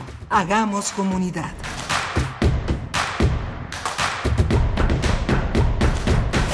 Buenos días, ya estamos de vuelta en nuestra segunda hora de transmisión de este día. Eh, damos la bienvenida a quienes nos sintonizan a través de la radio Nicolaita en el 104.3 allá en Morelia. Bienvenidos, saludos. Vamos a ir, Miguel Ángel, rápidamente con nuestra nota nacional. Vamos a la nota nacional. Vamos. Primer movimiento. Hacemos comunidad. Nota nacional. Donald Trump, presidente de Estados Unidos, declaró que los cárteles de narcotráfico en México serán designados como organizaciones terroristas. Durante una entrevista, el mandatario reconoció que esta clasificación tiene que pasar por un proceso, pero dijo que ha estado trabajando en ese tema durante los últimos tres meses. En respuesta a las declaraciones del presidente de Estados Unidos, la Cancillería mexicana emitió un comunicado en el que anuncia que buscará una reunión urgente de alto nivel con autoridades de ese país para presentar la posición del gobierno mexicano. Ayer por la mañana, durante su conferencia de prensa, el presidente Andrés Manuel López Obrador no quiso polemizar sobre el asunto ante la celebración del Día de Acción de Gracias, pero dijo que cooperación sí, intervencionismo no. Pues haremos un análisis de la intención de Donald Trump de declarar a los cárteles como grupos terroristas, qué implica esta figura, cómo se define y a qué obliga al gobierno mexicano. Para ello nos acompaña en la línea el doctor Javier Oliva, quien es profesor investigador de la Facultad de Ciencias Políticas y Sociales de la UNAM. Bienvenido, doctor Javier Oliva, muy buenos días. ¿Qué tal, Benicio? Buenos días, Miguel Ángel, ¿qué tal? Muchas gracias. por Doctor, buenos días, gracias por estar. Gracias. Pues preguntar primero qué significa esta declaratoria de terrorismo. ¿Cuáles son las Pero, eh, implicaciones? Sí, es, es muy importante, Berenice, darle, darle contexto Sí. porque se trata de una declaración informal del presidente de los Estados Unidos que no deja de ser relevante, por supuesto, pero se la hace a un, a un periodista que fue corrido, despedido de la cadena Fox News, acusado de eh, por eh, acoso sexual a sus compañeras de trabajo, además de estar implicado en un fraude. Es amigo del presidente de los Estados Unidos desde hace aproximadamente 30 años. Entonces, eh, eh, de, alguna manera se selecciona el momento adecuado para que el presidente que es de Estados Unidos, que es tan hábil para estos este tipo de provocaciones, y por el lado mexicano se reacciona desde mi punto de vista de manera precipitada y poco reflexiva eh, con un boletín, el secretario de Relaciones Exteriores, en fin. Eh, creo que esto es muy importante analizarlo porque el, el presidente de los Estados Unidos se encuentra a la baja en términos de sus posibilidades para eh, ser candidato a la presidencia para un segundo periodo y por la otra el, eh, el tema del impeachment o la posibilidad de que sea removido por el, por el Congreso de Estados Unidos va en aumento. Más también eh, la, la serie de críticas que ha estado eh, observando el presidente Trump por sus conductas de distintos sectores políticos y sociales de su país. Entonces, siempre a mí me ha parecido que analizar el tema México eh, desde Washington en clave México nos eh, evita o nos impide ver que hay que leer México en clave Washington. Es decir, el tema de nuestro país o la problemática binacional como sujeto de eh, rivalidades o conflictos entre las propias élites estadounidenses. Eso es lo primero que hay que decir. Claro. Eh, den- por lo que sí. refiere específicamente Adelante, adelante. ¿Perdón? Sí, adelante, adelante. Sí, por lo que se refiere específicamente al tema de- del terrorismo, asimilarlo a- al- crimen organizado, hay que recordarle a nuestro auditorio que en el mes de marzo el presidente de los Estados Unidos creó una task force o fuerza de tarea que se concentró en una fiscalía que ya está funcionando, en donde se atacan tres eh, tipos de delitos. Uno, el terrorismo, en particular se menciona a Hamas, el Partido de Dios, que es el partido gobernante en Palestina, como terrorismo. Se dirige exactamente al pandillerismo centroamericano, eh, específicamente también eh, se menciona a la Mara Salvatrucha 13, y se refiere al eh, narcotráfico a dos organizaciones mexicanas, al clan de Joaquín Guzmán y a la organización criminal Nueva Generación. Es decir, los círculos estadounidenses conservadores desde hace varios años han estado impulsando esta homologación entre el crimen organizado y el terrorismo y más en particular señalar al eh, crimen organizado y en su expresión específicamente el narcotráfico como un subproducto del terrorismo. ¿Con qué finalidad? Como ha crecido y se ha desarrollado la cultura política en los Estados Unidos, ellos se asumen como un país eventualmente eh, eh, que puede ser agredido. Por eso le llaman crimen organizado transnacional. Es decir, los de afuera vienen a agredirnos, los de afuera nos están envenenando con drogas. Y nosotros, pues evidentemente, tenemos que responder a esas agresiones. Hablar de narcoterrorismo implica que esas organizaciones a las que se mencionen están siendo incluidas en la agenda de seguridad nacional. Y como sabemos, el concepto de seguridad nacional se inventa en los Estados Unidos, perdón por la expresión coloquial, en, con el Acta de Seguridad Nacional de 1947, en donde además de crearse eh, el- el- la ley, la primera ley de seguridad nacional, se crea la oficina del consejero para asuntos de seguridad nacional del presidente de los Estados Unidos, se crea el departamento de defensa y se crea la central de inteligencia. Entonces, nosotros debemos tener para el análisis todos estos elementos para que cuando el, eh, alguien hable de narcoterrorismo refiriéndose al caso, caso mexicano, pues evidentemente no solo está incurriendo en un, en, en un error eh, de, digamos, conceptual, sino que ese error nos puede llevar a aplicaciones en donde las relaciones entre México y Estados Unidos, por supuesto que se van a tentar. Ahora bien, no es la primera vez que se utiliza el término eh, narcoinsurgencia, eh, eh, insurgencia criminal, narcoguerrilla. La OTAN, en enero del 2008, documentó que Al Qaeda estaba financiando su carrera, eh, bueno, su, su desarrollo más bien y la compra de armamento con la venta de la goma de opio. Entonces, eh, ahí fue la primera vez de manera oficial que se utilizó en, una, en un documento a nivel internacional el término de narcoguerrilla, aunque ya en 1997 el Departamento de Estado había calificado a las Fuerzas Armadas Revolucionarias de Colombia como una narcoguerrilla. Este sería mi primer comentario. Ujú, claro. También, eh, bueno, durante esta entrevista, para ir sacando lo que eh, finalmente detona, detona toda esta situación, esta nuevo, nueva situación, durante esta entrevista también eh, Donald Trump dijo que efectivamente sería difícil hacer esta declaratoria, que no es tan fácil, que pasa por distintos procesos, pero que ellos ya llevaban algunos, varios días, 90 días, eh, en, en, este, en este camino, ¿no? Sí, sí, sí, efectivamente, como lo, lo apuntaba en la primera, en la primera intervención, esto viene desde el mes de marzo y, e incluso eh, los acontecimientos del pasado 17 de octubre en Culiacán, eh, eh, dos días después el presidente de los Estados Unidos vuelve a recordar que esa task force o esa fuerza de tarea, ¿qué quiere decir una fuerza de tarea? Cuando se integran eh, elementos de los distintos departamentos, porque ahí están integrados departa- integrantes del Departamento de Defensa, del Departamento de Seguridad de la Patria, del Departamento del Tesoro, del Departamento de Justicia, todo, entre otros, ¿no? Todos estos elementos están enfocados precisamente a estas, a estos, a estas organizaciones que mencioné a su momento. Entonces, en el caso, en el caso de nuestro, de nuestro país, eh, hay que recordar, insisto, que eh, esto eh, coloca en la ruta, en la búsqueda del actual presidente de los Estados Unidos para tratar de consolidar su base electoral eh, que en, las elecciones del 2016 recordaremos que el discurso anti-México pues cobró forma a través del amenazó con desaparecer el Tratado de Libre Comercio obviamente la construcción del muro. Entonces, no, no debemos dejar este elemento de lado, sin, sin, sin decir que no es importante, ¿eh?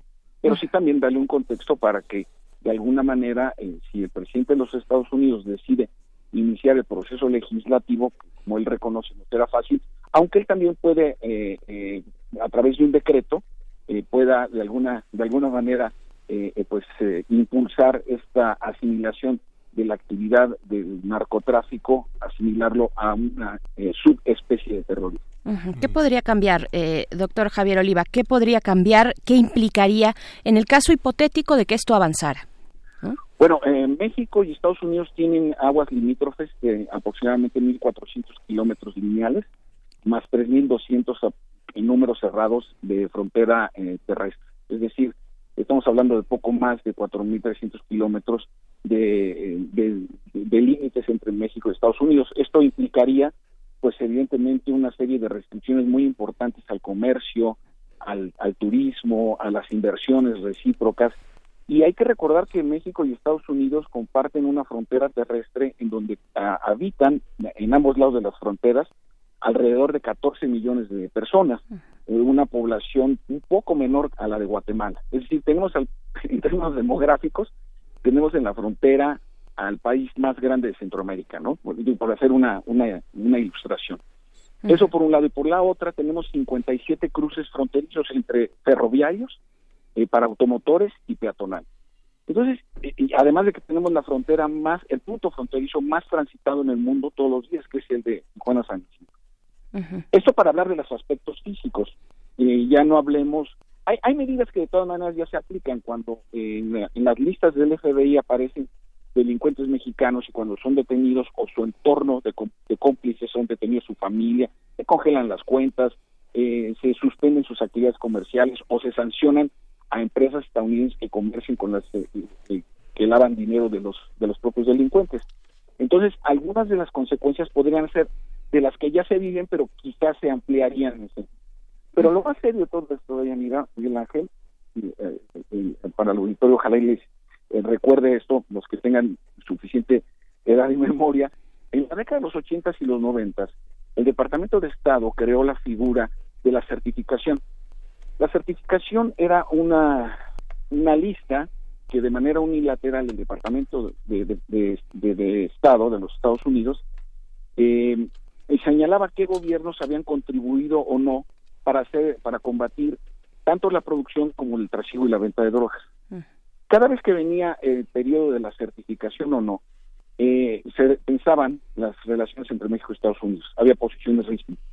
Porque si no se certificaba al país en cuestión, pues eh, se limitaban apoyos, eh, eh, acuerdos comerciales se condicionaban, se limitaba la- el, el tránsito de turistas. Entonces me parece que estamos regresando un poco a esa a la posibilidad de ese escenario.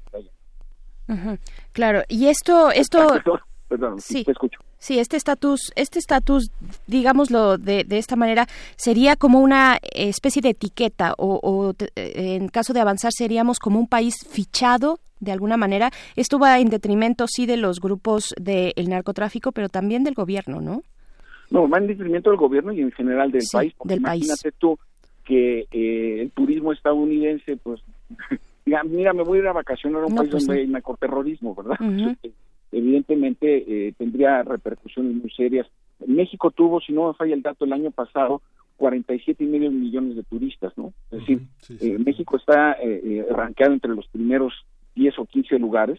Eh, disculpen la impresión, pero no tengo fresco el dato, pero sí no está en ese en ese rango eh, eh, como país, eh, como potencia turística. Entonces, eh, pues un- una, una alerta turística para que no no vayan a, a un país donde hay narcoterrorismo, pues evidentemente, por mencionar algunas de las muchas cosas, ¿no? Los convenios internacionales, los intercambios educativos, los intercambios de ciencia y tecnología, es decir, sería una repercusión muy seria. Eh, yo le veo pocas posibilidades de que prospere, francamente. Sí me parece que el gobierno mexicano ha hiperreaccionado en Mm. ese sentido, en parte por la pues, el desconocimiento o la improvisación en sus posturas, sin duda alguna. Sí, y esa parte también del, del terrorismo no solo ha sido un, un instrumento de Estados Unidos también para calificar a algunos líderes eh, sociales latinoamericanos, ¿no? Ese- ese- Exactamente, Miguel Ángel. Ese, ese es otro punto que se utiliza como una herramienta de señalamiento. No quiero llegar al término persecución, pero sí de señalamiento eh, político eh, ideológico, porque recordemos que la definición que tiene la ONU de 1975 no se ha podido actualizar, no obstante los atentados en España, por ejemplo, en la estación de Atocha en 2005, en donde se convocó al año siguiente en un encuentro mundial para definir las nuevas características del terrorismo y no se pudo, porque para, para los chechenos su guerrilla es independentista, son patriotas, ¿no? Son insurgentes, mientras que para el Kremlin pues son terroristas, ¿no? Entonces, eh, eh, no se ha avanzado mucho eso en el derecho internacional y esta ambigüedad pues permite también el calificar o descalificar en un momento dado a organizaciones sociales o, o a líderes, como tú bien apuntas, eh, encuadrarlos en, un- en una, en una línea, en este caso como puede ser el terrorismo. Claro, has- ha funcionado también como una herramienta eh, política, ¿no? Estamos pensando también en esta lista, estuvo Nelson Mandela, por ejemplo. Por ejemplo, Eh, Eh, por, Ujú, por eso hablar de narcoterrorismo en el caso de México es hacerle un favor a los delincuentes que no se merecen. Ujú, sí. Porque mientras al terrorismo lo puede mover el separatismo, la reivindicación religiosa, étnica o político-ideológica, como fueron fueron aquellas subversiones de la década de los 70 como el Ejército Rojo en Alemania, las Brigadas Rojas en Italia o el Ejército Republicano Irlandés que mezclaba religión con separatismo. De ninguna manera podemos encontrar esto en la actividad de un delincuente porque su objetivo es el lucro. Así Entonces es. esto, a mí me hubiera gustado que en el boletín de la Secretaría de Relaciones Exteriores se hubiera puesto claramente que una, una no se puede asimilar a la actividad de un terrorista a la de un criminal. Pueden ser crueles, pueden, necesitar armas ilegales, viven en la clandestinidad, pero sus objetivos y sus móviles son completamente diferentes. Claro. Doctor Javier Oliva, ya sabemos que se tiene que despedir, le agradecemos mucho. Solamente un último comentario, pues ver eh, qué es lo que podría pasar en estas últimas horas. El presidente llega a su primer año de gobierno y va a tener esta reunión también con la familia Levarón, que es un caso importante en todo este contexto, ¿no? Sí, eh, eh, yo espero del, del- del presidente, como lo ha, lo ha evidenciado en otras ocasiones, eh, la, la sensibilidad al dolor. Este, digo, no importa que sea México, México estadounidense, eso no les quita su calidad de ciudadanos mexicanos precisamente y ser eh, sensible a la, a la tragedia que pasaron. Ahora, no solamente le está pasando a ellos, ¿no? Sabemos que hay mucho dolor y mucho miedo en nuestro país y que lo que a mí se me parece es un momento adecuado, no digo que oportuno porque hay una tragedia en este momento, o varias tragedias, muchas tragedias en el país, pero es el momento indicado para hacer un ajuste, un balance de lo que no se ha hecho bien en materia de seguridad pública en las áreas civiles. Así es, pues bueno, doctor Javier Oliva, profesor de la Facultad de Ciencias Políticas y Sociales de la UNAM, le agradecemos mucho, le mandamos un abrazo. Igualmente, muchas gracias por la oportunidad, que tengan un buen día. Gracias, Al contrario, gracias. Pues ahí estuvo Javier Oliva, profesor investigador de esta universidad. Y nos comparten por aquí, Miguel Ángel, eh, nos dice Fernando Valadez, y no solo él, sino algunos más hablan de la palabra terrorismo de Estado. Terrorismo de Estado, y nos comparte la definición, consiste en la utilización de métodos ilegítimos por parte de un gobierno, los cuales están orientados a producir miedo o terror en la población civil para alcanzar sus objetivos o fomentar comportamientos que no se produci- producirían por sí mismos. Pues ahí está, estas otras lecturas de la actuación, yo me imagino que es por ahí, de la actuación del presidente de los Estados Unidos, ¿no? Ya tuvimos una amenaza también muy importante, la mencionó el mismo presidente Andrés Manuel López Obrador en su conferencia el día de ayer, eh, la amenaza de los aranceles, ¿no? Sí, Hace ya unos meses. Sí, es, es terrorismo declarativo, ¿no? Los Ujú. observatorios internacionales de estudios sobre el terrorismo han eh, proliferado sobre todo en esta polarización del mundo en torno al, a, la, a la intervención del mundo árabe, sobre todo el este que este Observatorio Internacional de Estudios sobre Terrorismo que surgió en 2015 para fomentar la investigación internacional y nacional en torno al terrorismo, eh, ese desarrollo de estudios enmarcados en la prevención de la radicalización violenta, pues se, se llama, eh, la publicación fundamental es el anuario del terrorismo yihadista y que justamente trata de eh, considerar elementos muy técnicos eh, en torno al intervencionismo eh, de países que son que no tienen ninguna relación diplomática y que intervienen con operaciones ilícitas y violentas en otros países. Así es, pues bueno, ahí están, eh, pues todo lo que se empieza a, sumar en esta conversación. Precisamente Fernando Valadez, Radio Escucha eh, frecuente, dice, ya que están hablando de terrorismo, hablemos de terrorismo de Estado. Tanto en México como en Estados Unidos, la estrategia diseñada en el Pentágono para Latinoamérica y para su propio país. También Mayra Elizondo dice por acá, nos le sugiero atender a esta entrevista de Eduardo Buscaglia para entender mejor este delicado tema de considerar a los cárteles como terroristas. Sí, efectivamente es delicado. Yo creo que aquí lo que el doctor Javier Oliva estaba poniendo eh, en cuestión o en cuestionamiento es si efectivamente esto que podría ser eh, profundamente delicado pues tiene viabilidad o forma parte de lo que tú dices, Miguel Ángel, este terrorismo declarativo, ¿no? Esta manera de interactuar eh, de Donald Trump con otros eh, países, con otros eh, pues mandatarios y pues bueno, en el caso de nuestro país, por supuesto, por esta relación bilateral de siempre, pues bueno, vamos Sí. vamos a estar dándole seguimiento a esto. También es interesante, ojalá que puedan escuchar quienes apenas se suman a esta conversación en la radio Nicolaita, por ejemplo. La hora pasada tuvimos una en nuestra sección de Historia de México con el doctor Alfredo Ávila. Precisamente, él nos hablaba de momentos de la historia de México donde ciertos personajes, bajo ciertas circunstancias, han pedido intervenciones extranjeras para solucionar problemas que en México eh, pues no tienen clara solución o no tuvieron clara solución. Dio ahí una serie pues todo un arco digamos histórico de estos momentos pues para interpretar un poco cómo ha sido no solamente en México también no Eh, no solamente en México esto es una práctica digamos que puede ser común en distintos momentos de otros países y pues bueno ahí muy, está. Muy acertado el señalamiento de cómo se engancha el gobierno de México en esta, a veces, a veces eh, la, dificultad de la pericia diplomática para no engancharse y eh, tomar una respuesta inmediata con una premura que pues pone también en entredicho este el funcionamiento intelectual de la de las de la de la Cancillería, ¿no? El, el engancharse con un boletín como señala Oliva y declarar algo que puede ser contraproducente en la relación con Estados Unidos, ¿no? Así es, porque no olvidemos, eh, pues, lo curioso y triste y al mismo tiempo cómico, si es que cabe en algún eh, momento la palabra, pero es que esto viene de una de una entrevista, de una entrevista con un periodista eh, muy cercano a Donald Trump de la cadena Fox News. Eh, pues donde le lanza esta pregunta, ¿no? No es que Trump se parara de alguna manera ni siquiera a través de su cuenta de Twitter, eh, ni siquiera en una declaración un poco más formal, sino a raíz de una charla donde el periodista le lanza la pregunta y él dice, sí, sí, claro, aunque es un tema eh, difícil de hacer, no sería fácil hacer esta declaratoria, pero ya llevamos días, 90 días, dijo él, pensando en esto e implementándolo, echándolo a andar. Fue lo que dio a entender Donald Trump en esta entrevista donde dice, pues eh, tenemos la intención de hacer la declaratoria de terrorismo para los cárteles del narcotráfico en México. Pues bueno, ¿ustedes qué opinan? Ahí están nuestras redes sociales. Vamos con música. Esto es de Royal Blood. La canción es Little Monster. monster.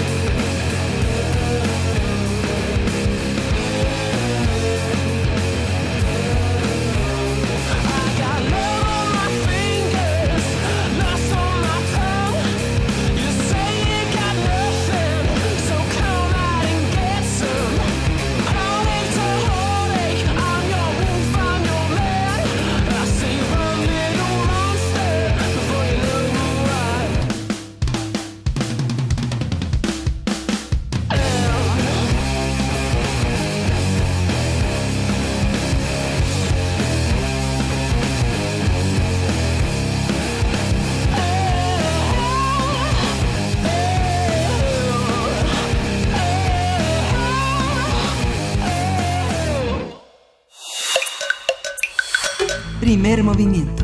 Hacemos comunidad. Estamos de vuelta en primer movimiento. Son las 8 de la mañana con 30 minutos, las ocho y media en punto. En este jueves 28 de noviembre, ya la cuenta regresiva para que se acabe este mes, pero también el año. Ya estamos a nada, pero eh, no así en los temas. Los temas este, este año se vuelve vertiginoso, este cierre de año, pero no todo, no todo es vértigo, sino hay otras cosas que se pueden disfrutar, Miguel Ángel. Sí, hoy justamente tenemos un concurso, la premiación del concurso de composición Arturo Márquez para Orquesta de Cámara 2019 que se inició en 2014. Es un concierto que hoy a las hoy jueves 28 de noviembre a las 8 de la noche tendrá lugar en el Centro Cultural Roberto Cantoral dentro de las actividades del octavo Festival Artístico de Otoño.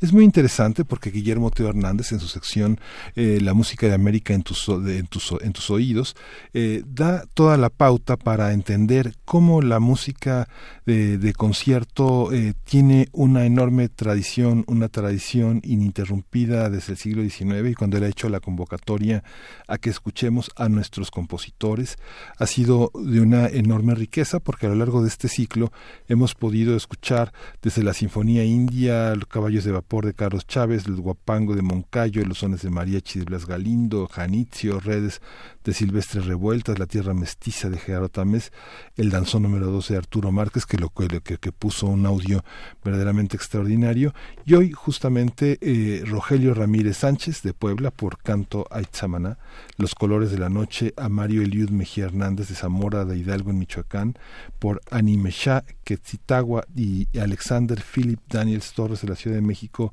por Siquisiri y Balajau, pues son los compositores que van a estar en este enorme concierto que en este centro Roberto Cartoral tiene lugar en esta en esta noche. El centro está atrás de la Cineteca Nacional en Puente de Choco, en la puerta A, en la colonia Choco, entre el centro Coyoacán y la Cineteca Nacional, a una cuadra del metro Coyoacán.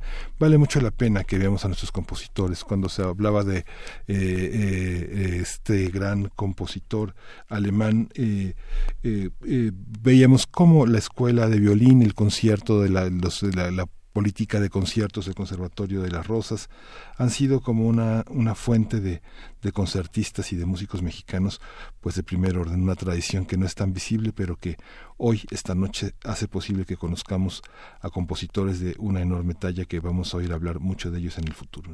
Pues sí, hay que darles precisamente difusión, ya que no tienen esa visibilidad necesaria, pero ahí está eh, pues el trabajo de composición de artistas mexicanos en este pues ahora actuales en estos momentos pues ahí está esta invitación que también tenemos como bien dices Miguel Ángel recurrentemente eh, con con eh, Teo Hernández en esta sección de los lunes música de las Américas en tus oídos donde él nos ha traído también estos nombres estos nombres para poder disfrutarlos para poder conocerlos y apoyar también la composición eh, mm, pues en nuestro país la Sí. composición de música académica. Y es la Orquesta Mexicana de las Artes que dirige David Pérez Olmedo. Y bueno, la entrada es gratuita, así que no hay pretexto. Es uno de los auditorios más bellos de la Ciudad de México. Es este, este, este lugar de eh, Roberto Cantoral, que es la, eh, la sede de la SACM, que es la Sociedad de Autores y Compositores de México. Así es, la SAC. Un saludo a todos y a todas las compositoras de nuestro país. Pues vamos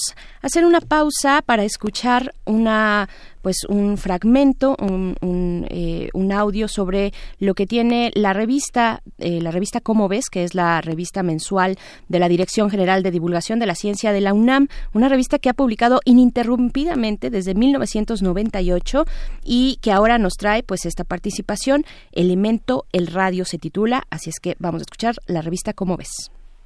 Revista Cómo ves.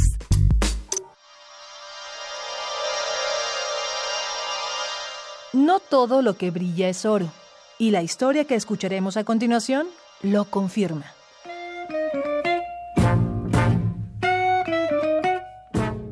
Todas las chicas querían trabajar allí. Era un estudio donde se pintaban a mano los números y las manecillas de los relojes. Era un trabajo que involucraba arte, paciencia, un poco de misticismo, pues la pintura ornamental brillaba en la oscuridad. La pintura mágica estaba compuesta por radio. Periódicos y revistas le habían dedicado páginas, pues además de embellecer, se creía que podía curar el cáncer y muchas otras enfermedades. El radio era la sustancia más preciada de la Tierra. Un solo gramo se vendía en 120 mil dólares.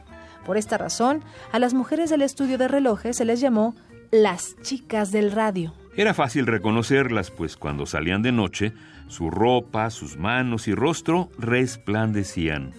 Eran jóvenes felices hasta que, misteriosamente, comenzaron a enfermarse. En 1924, nueve pintoras de la Radion Luminous Material Corporation habían muerto envenenadas por el radio. Si el pincel con el que trabajaba no era suficientemente fino, corrían el riesgo de estropear el reloj. Por eso lo chupaban. 26 años antes, en 1898, el matrimonio de Marie y Pierre Curie aisló la pechblenda, un mineral rico en uranio miles de veces más radioactivo. Por su enorme actividad, fue bautizado como radio y poco después se supo que podía combatir los tumores cancerosos. Los resultados para tratar el cáncer fueron buenos. Entonces la humanidad dio por sentado que el radio podía sanar todo tipo de dolencias. En muy poco tiempo, la industria farmacéutica llenó el mercado de productos inútiles y peligrosos, como pasta de dientes, cremas de belleza, crecepelos, jabones, supositorios e incluso agua radiactiva, que comercialmente se llamó Radiator.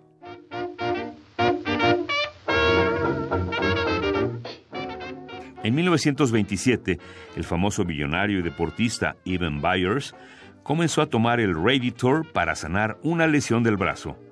A Byers le sentó también el tónico, que empezó a beber varias botellas a diario. En 1930 empezó a perder dientes y en 1932 murió de envenenamiento por radio. El escándalo y la polémica atrajeron a las autoridades, quienes no tardaron en prohibir la venta de Radiator y declararon ilegales las medicinas fabricadas con radio.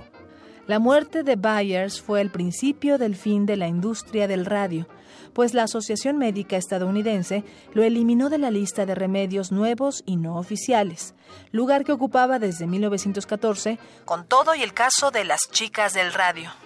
Pese a la enfermedad y gracias a un dictamen forense, las chicas del radio lucharon hasta el último suspiro por exigir compensaciones médicas, pues la enfermedad las dejó imposibilitadas para trabajar. Las trabas legales y de género no frenaron a cinco de ellas, quienes llamaron la atención de la prensa y ganaron el caso. La prohibición de esta sustancia hizo que los empleadores asumieran su responsabilidad para velar por la integridad de las y los trabajadores.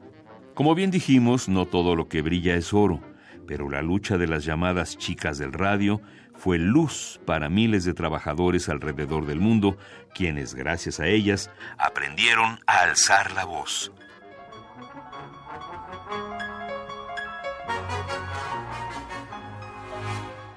Radio, metales, tierras extremadamente raras y lugares poco explorados están en tu revista Cómo ves.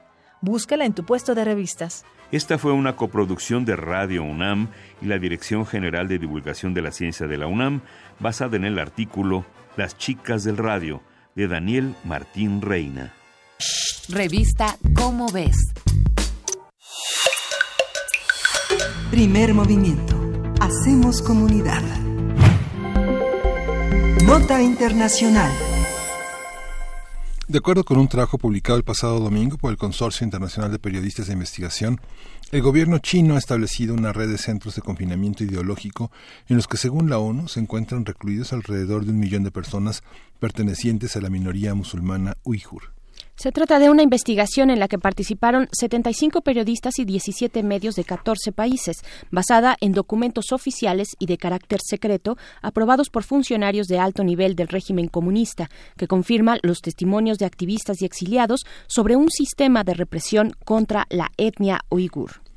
El gobierno chino llama a estos lugares como centros de educación y entrenamiento, y según la investigación del Consorcio Internacional de Periodistas, los detenidos sufren castigos, torturas, abusos sexuales y son obligados a aprender el chino mandarín, renunciar al pensamiento extremista y a aceptar la propaganda del Partido Comunista. El régimen chino ha respondido que se trata de asuntos internos, así lo ha dicho, asuntos internos del país y ha señalado que, que la publicación busca distorsionar los esfuerzos en su lucha contra el terrorismo y grupos radicales. A partir de lo publicado por el Consorcio Internacional de Periodistas, vamos a hablar sobre lo que sucede en China con los grupos musulmanes, qué se sabe, cuál ha sido la reacción del gobierno de ese país, y está en la línea ya el doctor Simón Levi Daba. Él es fundador de la Cátedra México-China de la UNAM y especialista en Economía y Políticas Públicas de China. Buenos días, doctor. Miguel Ángel, muy buenos días. Gusto saludarte a ti y a Berenice. Muchas Gracias. gracias por estar esta mañana. Al contrario, doctor Simón Levi Dabaj, pues preguntarle qué es lo que está ocurriendo en China, cómo podemos leer pues este trabajo que se ha publicado desde el periodismo, digamos, internacional, este trabajo de periodismo de investigación, pues que anota, que apunta hacia esta situación, pues eh, se pinta eh, compleja y terrible de lo que ocurre en China, ¿no? Sí, bueno, pues eh, en primer término, como bien lo mencionaban nota introductoria, eh, esto está aconteciendo en el marco no solamente de una nueva realidad política, económica, en donde lo que son llamados los grupos minoritarios están empezando eh, a tomar una serie de iniciativas eh, importantes. Hay que revisar lo que está pasando hoy por hoy en Hong Kong. Eh, la emergencia política de China eh, derivado del crecimiento económico que está teniendo está impulsando fuertemente a que pues varias minorías, en este caso la que ustedes ya mencionaron, que es eh, correcto la región de, eh, del, del, Uigu- del Uigur, en donde prácticamente eh, tenemos una presencia de minorías con un nacionalismo derivado de, de- de- de- de una etnia que profesa eh, la religión eh, musulmana, eh, del Islam, perdón. En ese sentido, bueno, pues eh, el, el gobierno de China está enfrentándose a nuevos retos eh, en relación a la gobernabilidad de las de las minorías y sobre todo de las regiones autónomas. Es el caso, insisto, de lo que es una zona administrativa especial, como es el caso de Hong Kong. Sin embargo, hay grupos que intentan desestabilizar la gobernabilidad de China y como insisto es el caso de Hong Kong, esto es un reto nuevamente para el Partido Comunista y sobre todo para el poder que ha acumulado el presidente Xi Jinping. ¿Cómo trata un gobierno como este, un régimen como este, como el régimen de China, a las minorías precisamente? ¿Cuál es ese reto que tiene enfrente y quiénes son estas personas que pertenecen a esta minoría musulmana, este grupo, esta etnia musulmana de los uigur?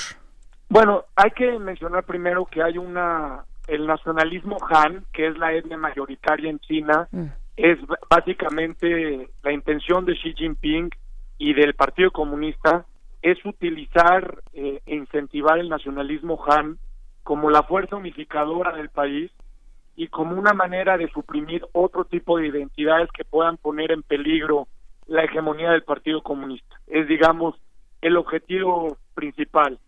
Esto representa básicamente que lo, lo que está sucediendo en Xinjiang eh, y lo que son los llamados centros de readaptación, de trabajo, de educación especial, como se le, se le quiera mencionar, justamente obedece a la, las manifestaciones que están, que están habiendo. Y esto en ese sentido eh, simboliza la emergencia de estas minorías en donde, insisto, la parte económica está trayendo beneficios no solamente pues a la mayoría Han, sino que hay ya un desarrollo, hay más conectividad, hay la posibilidad de tener relación con el con, con, con el mundo, tener conectividad. Y bueno, es eh, básicamente una estrategia de los grupos minoritarios para poderse hacerse notar en el mundo y poder generar presencia y sobre todo eh, una cierta emergencia frente a lo que el Partido Comunista está haciendo.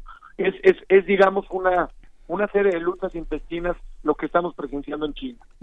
Y, y entonces, bueno, con nuestros ojos, eh, doctor Simón Levy, con nuestros ojos occidentales, cuando nos acercamos a una nota como esta, a una investigación periodística, eh, de nuevo que de entrada implica la libertad de prensa, la libertad de expresión, implica muchos derechos de esto que se ha dado por llamar Occidente, pero con esos ojos de Occidente, cuando leemos esto podríamos pensar en espacios de, de segregación, ¿no? In- independientemente o también a la par de la cuestión política que nos señala de eh, la, segregación es algo es, un hecho en estos centros de educación y, entrenamiento.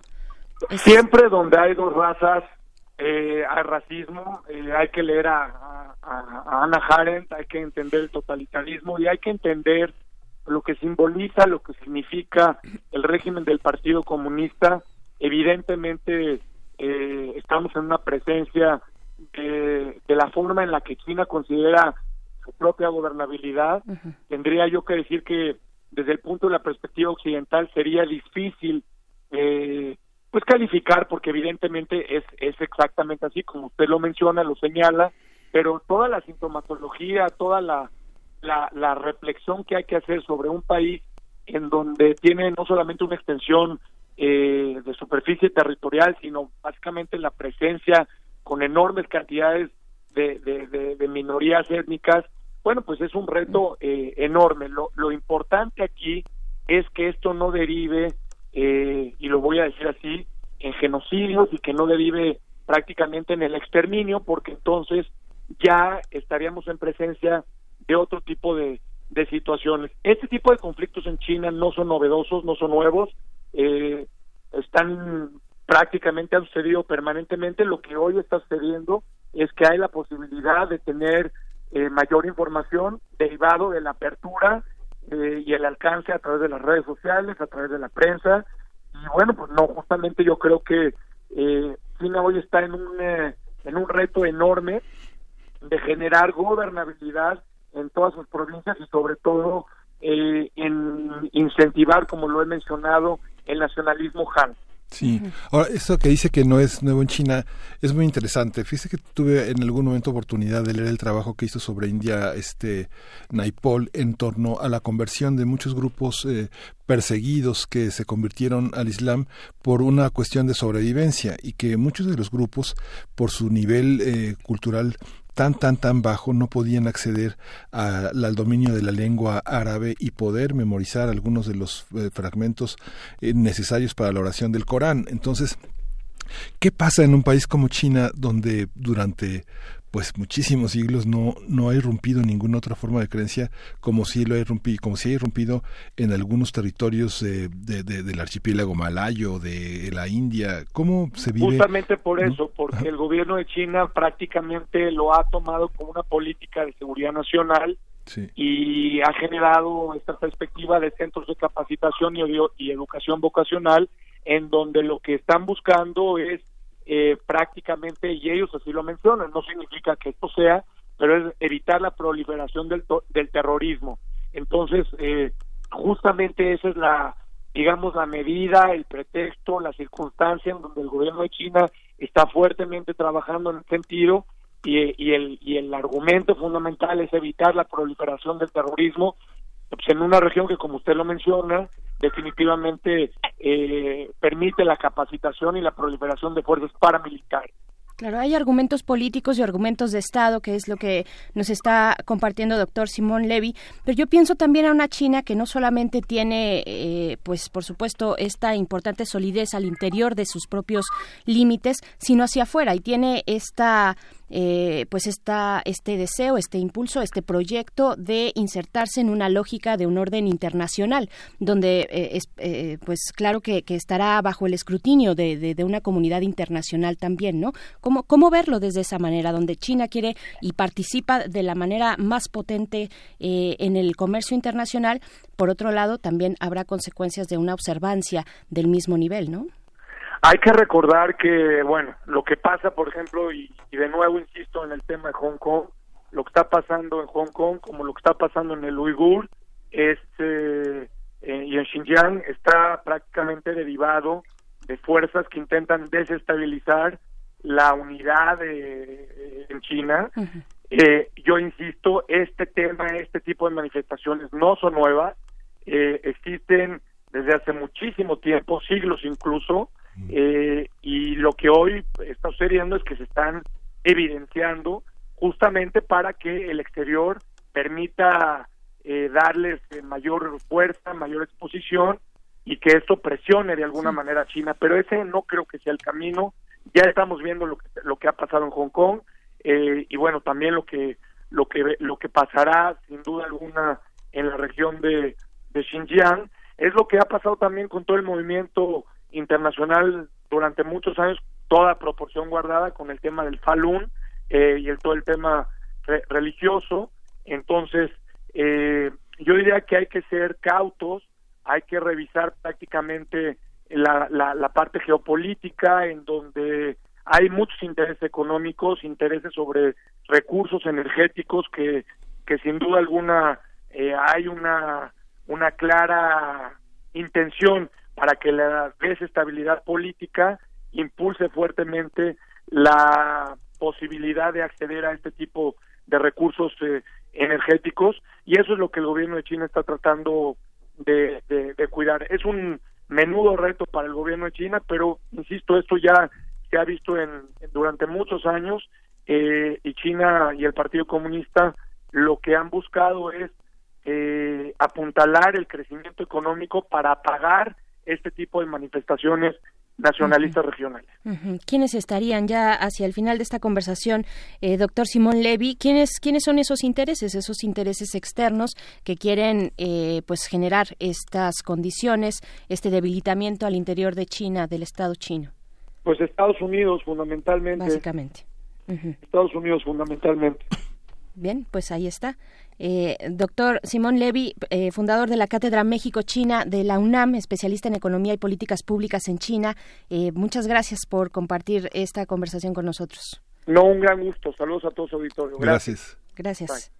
Bien, pues ahí está esto que ocurre en China, que finalmente, bueno, por supuesto que hay intereses, intereses muy fuertes detrás de eh, eh, y geoestratégicos, eh, geopolíticos, estratégicos sobre los recursos, sobre muchos, muchas cuestiones eh, de comercio y económicas, pero ahí están las personas también, ¿no? Ahí están las personas que son las que están en estos lugares, en estos espacios, sin esas posibilidades de crecimiento, de desarrollo y que por el contrario, pues este, este pues este trabajo periodístico anuncia que pues son detenidos, sufren castigos, torturas, abusos sexuales, son obligados a, aprender eh, el chino, mandarín, en fin, una serie de cuestiones ahí eh, mientras mientras todo ocurre también a nivel internacional, ¿no? Sí, hay que pensar que China es un enorme territorio donde muchas minorías, eh, pues como sucede en, los, en el cuento de Kafka y en el cuento de Borges, este, Mm. tardan muchísimo tiempo en, en- en enterarse de que el emperador ha cambiado, ¿no? Sí. Entonces, este, así pasa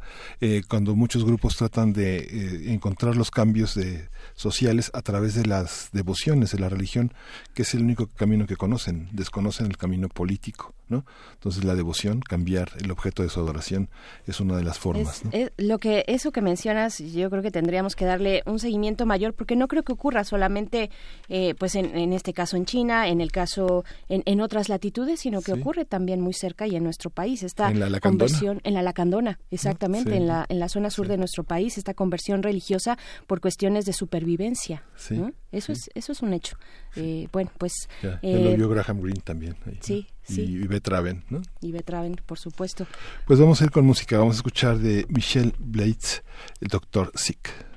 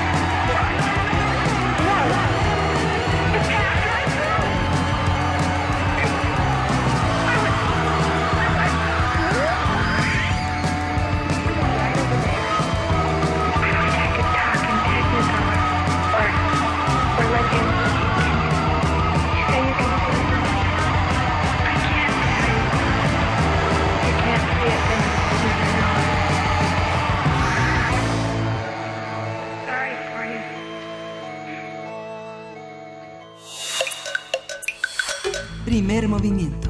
Hacemos comunidad. Volvemos porque estamos ya a punto de despedir esta segunda hora, una hora, bueno, con temas, eh, yo creo que que, nos sí nos llevan a reflexionar un poco más allá de la coyuntura, Miguel Ángel. Sí, de lo pues, que está ocurriendo.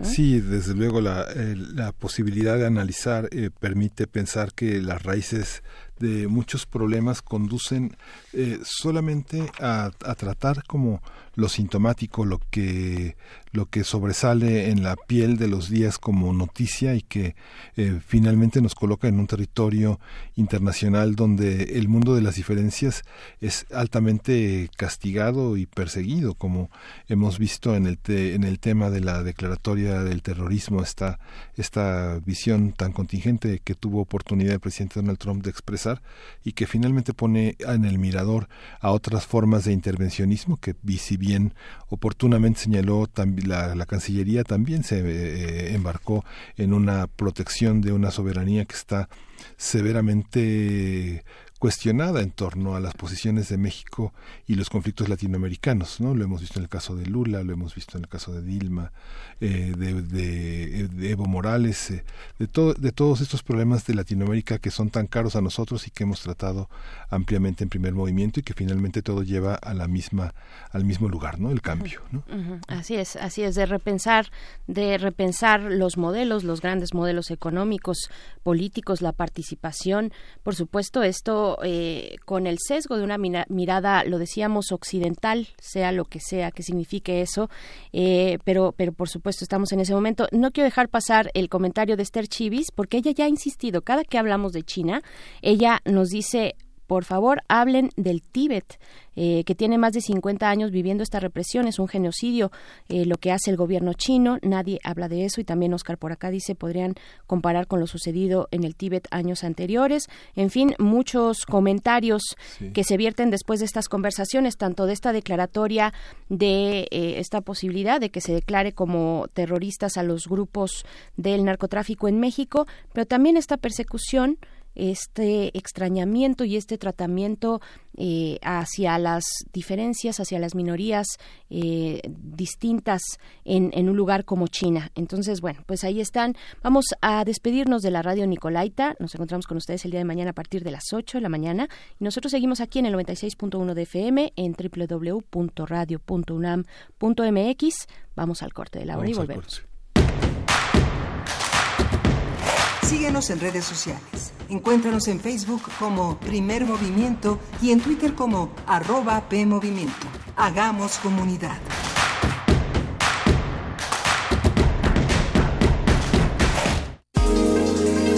Radio UNAM y Radio UDG juntos por primera vez en la Feria Internacional del Libro.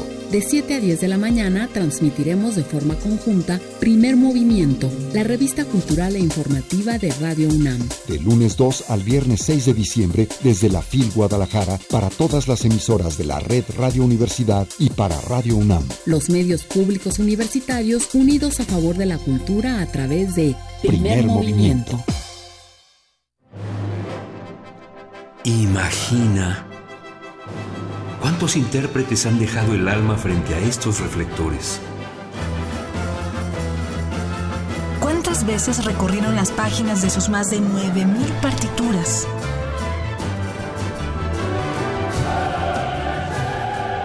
¿O cuántos corazones han levantado en más de ocho décadas? Eso es experiencia sonora. Orquesta Filarmónica de la UNAM, domingos a las 12 del día por el 96.1 de FM.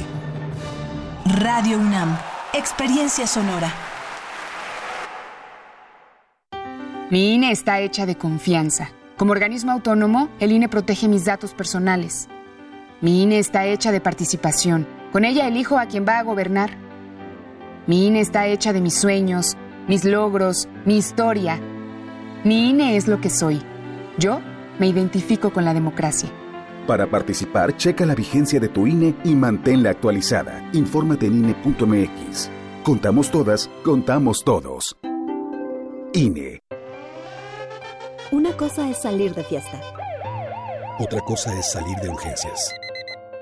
Una cosa es querer levantarse. Otra cosa es no poder levantarse. Una cosa es que te lata por alguien.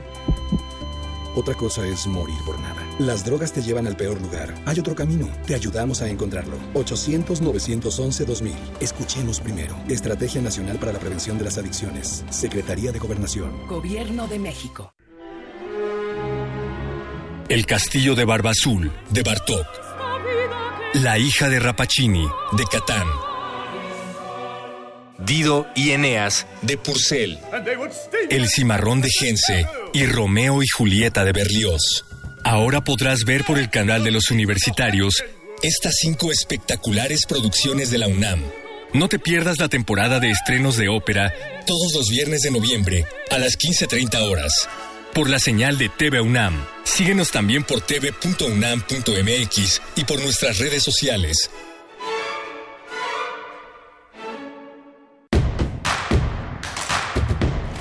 Encuentra la música de primer movimiento día a día en el Spotify de Radio UNAM y agréganos a tus favoritos.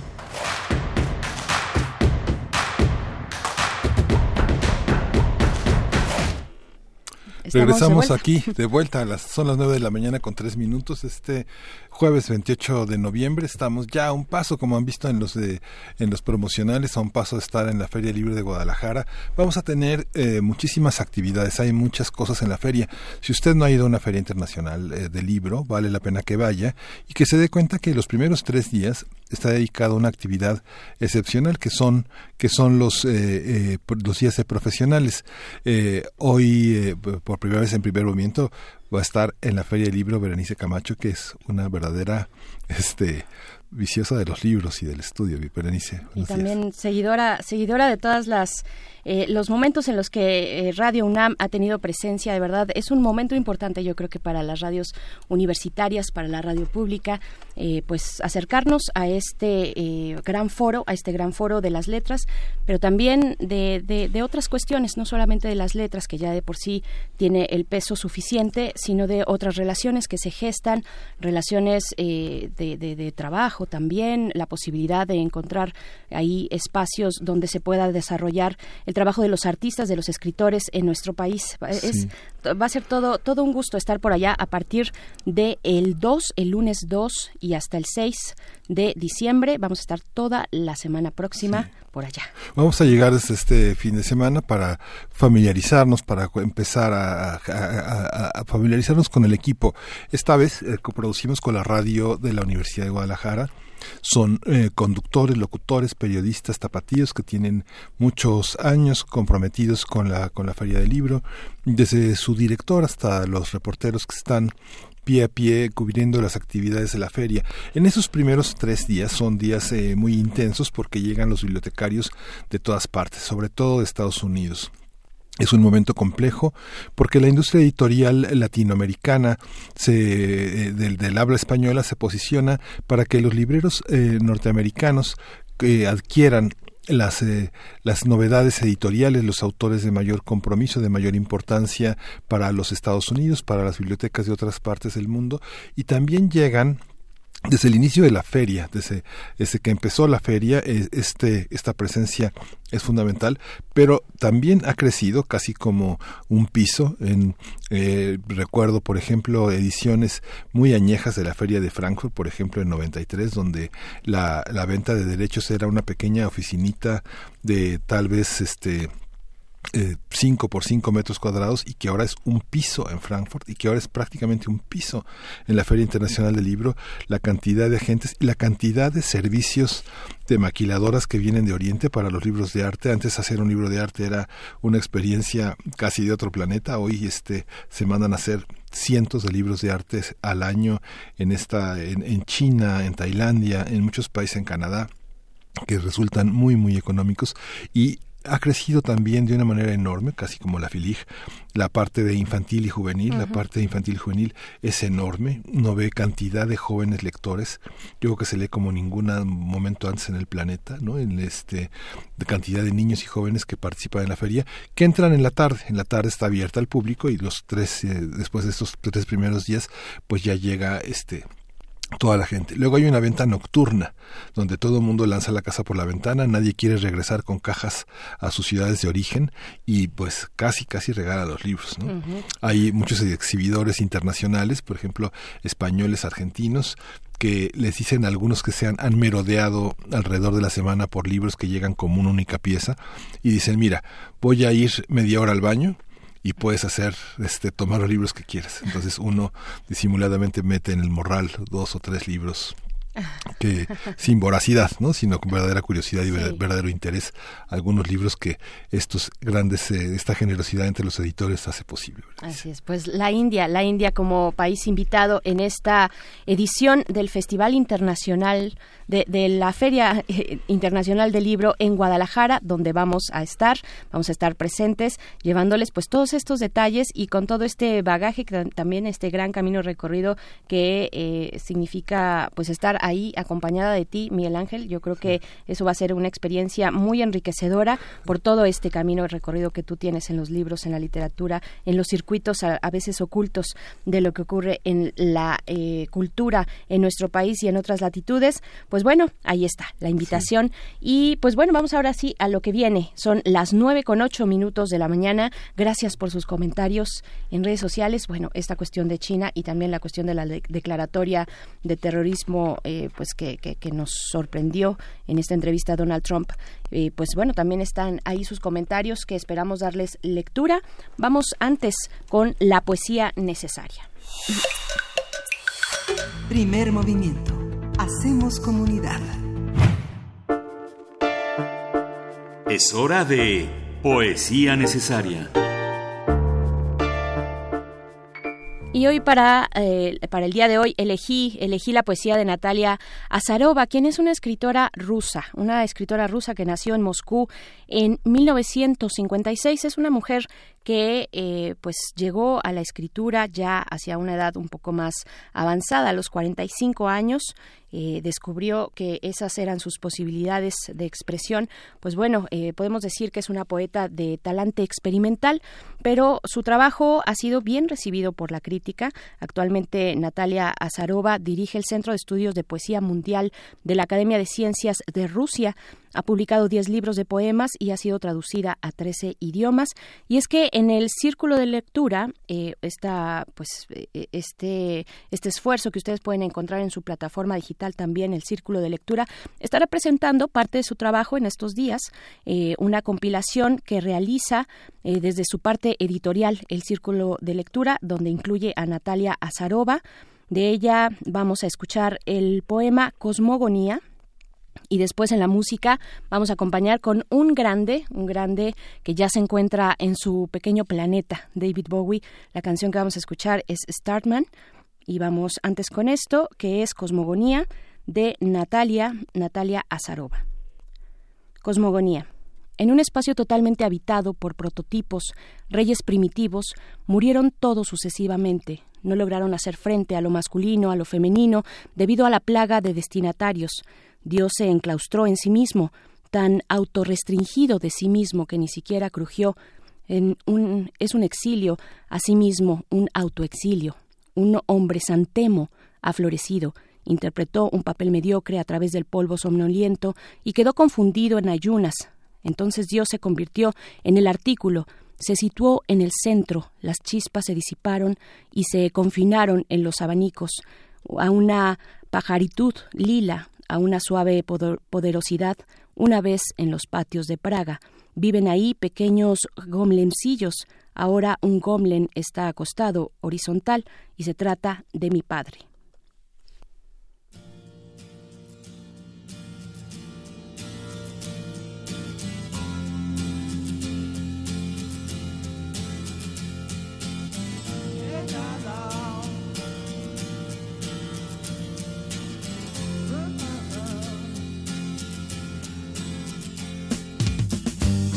What time it was, the lights were low. Oh, oh. I leaned back on my radio. Oh, oh. Some cat was laying down some rock and roll, is all he said. Then the loud sound it seemed to fade. Came back like a slow voice on a a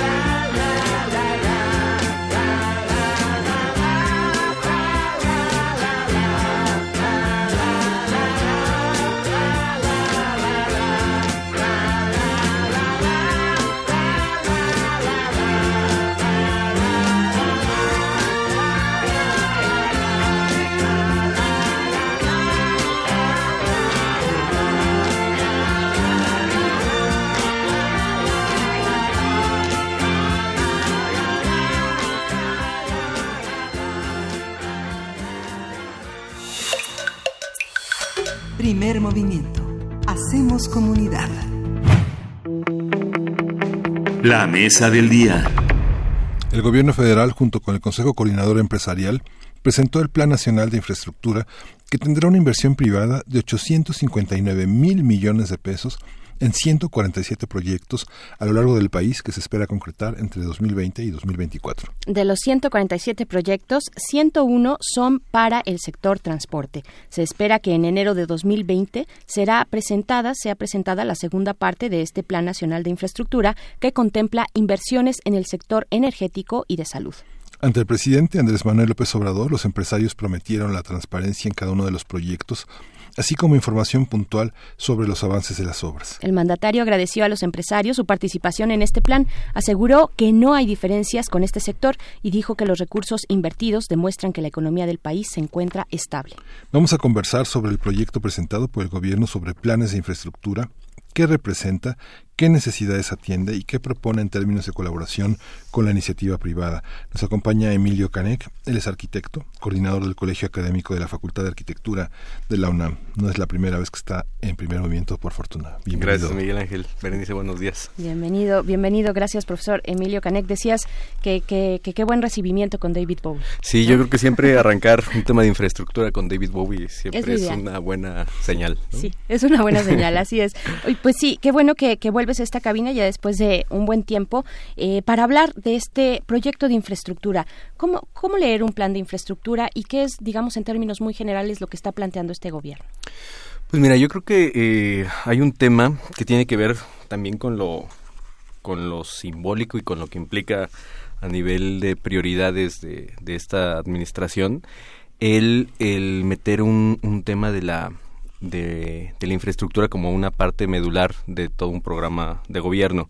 Seguramente recordarán, recordará el auditorio que en algún momento hubo algo que se publicitó mucho de una de un camino de tierra que fue hecho por la comunidad y que pues, tenía unas características estéticas interesantes y que pues, sirve de bandera también como para poder decir pues es que en realidad este si se le da el recurso a la gente lo puede aprovechar puede recuperar cuestiones que tienen que ver con la con la tradición con el tequio y hablamos de infraestructura, ¿no? En- o sea, en términos modernos me parece interesante. Hace rato escuchaba lo que lo que comentaba el doctor Alfredo Ávila sobre lo que pasaba en el siglo XIX, ¿no? Entonces me parece interesante que, pues ahora casi como en esta lógica de lo que implica el tema de las transformaciones que han marcado a este país, eh, justo se hace referencia a cómo Juárez eh, tra- trató también de modernizar a través justamente de la infraestructura, ¿no? O sea, la modernización del país, es, eh, a partir de lo que trabajaron los liberales, tenía que ver con ese sentido.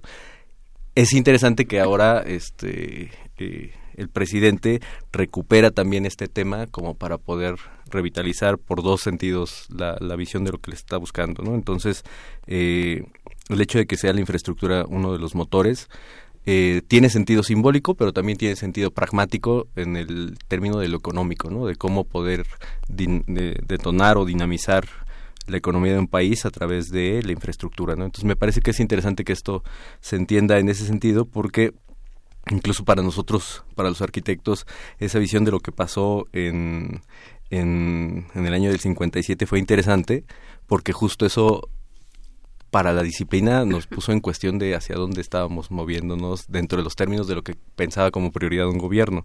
Casi como para contextualizar, eh, eh, justo casi 10 días después de que se promulgara la Constitución de 1857, eh, el gobierno de Juárez lanza la Ley de Instrucción Pública. Y en esa Ley de, Instrucción- de Instrucción Pública junta ingeniería con arquitectura para poder vincular la necesidad de lo que requería este país para modernizarse y para poder hacer puentes, carreteras, vías férreas, es decir, todo un proyecto de modernización eh, que un poco dejaba de lado el plano de la belleza, a donde siempre se había pues, aparentemente eh, ubicado la arquitectura, ¿no? Entonces es un tema interesante porque justo nos pone a nosotros en situación para saber, bueno, cómo ha crecido la disciplina y cómo se ha reorientado a temas que finalmente ayudan a transformar un país desde otras vías, ¿no? Entonces, Ya que abres esa puerta, ya que abres esa puerta de la historia, no es como tal el tema, pero es interesantísimo eh, voltear, hacer esta mirada hacia atrás y, y pensar, por ejemplo, entre las diferencias de los planes de infraestructura que tuvo Juárez eh, frente a Porfirio Díaz, por Sí. ejemplo, donde la estética sí era un elemento importante, ¿no? Pero también el desarrollo, las vías Claro. férreas. ¿no? Sí, ahí digamos que los arquitectos vuelven por sus fueros, ¿no? O sea, tratan de recuperar ese espacio, pero eh, justo ponen al centro eh, una situación que tiene que ver con cómo la desigualdad de un país parece que se mantiene, ¿no? O sea, me parece que eso es lo que todavía sigue en evidencia, o sea, el hecho de que en algún momento se pensaba que ese eh, desarrollo modernizador iba a poner eh, a México en sintonía con todo lo que estaba pasando en el mundo, pues parece que no se ha resuelto del todo, ¿no? Y por eso y por eso vemos que estos caminos de piedra también hablan de cómo en diferentes escalas se está hablando de que la infraestructura puede ser un detonante económico que puede reactivar muchas cosas de lo que se está planteando, por ejemplo, en estos en estos últimos días, ¿no? Claro, que fue un momento muy esperanzador, ya regresando al, al, al presente, cuando Andrés Manuel López Obrador pues muestra estas, estas posibilidades de regresar precisamente a la gente construyendo sus calles, lo que puede detonar en cuanto a una economía local, pero también estas cuestiones del tequio, en fin, recuperar tradiciones. Fue un momento muy esperanzador y fue al pues un poco más cercano al principio de su gobierno, ¿no? Que ya va a cumplir un año. Sí. ¿Cómo mirar este plan, este proyecto de infraestructura con esos elementos, a la luz de esos elementos, pero también a la luz pues de un desarrollo, digamos, más macro, más a gran escala, con grandes megaproyectos? ¿Cómo, cómo verlo? Pues mira, yo creo que eh, algo que puede ser eh, interesante ver es la, la- el tema de la multiescalaridad, ¿no? Es decir, eh, no solamente estamos hablando de, de estos proyectos macro, o sea, pensemos en el aeropuerto, por ejemplo, Sí. como, como ese gran eh, tema polémico que también habla de cómo, cómo estamos pensando la conectividad y, y el desarrollo en el país, sino que también estamos pensando en estos proyectos micro, ¿no? Que digamos que de alguna manera están detonando economías locales que forman parte también de este gran proyecto. Entonces me parece que ahí hay, un, ahí hay una situación eh, que, engarza en una, en una situación de diferentes escalas porque eh, se está hablando también de visiones territoriales y eso es lo que me parece interesante de este de este programa porque no solamente se está quedando en, en los macro proyectos que no tienen vínculo con nada sino que se está pensando en proyectos que tienen diferentes relaciones de escala con cuestiones que pueden detonar en economías y, en proyecciones de desarrollo para regiones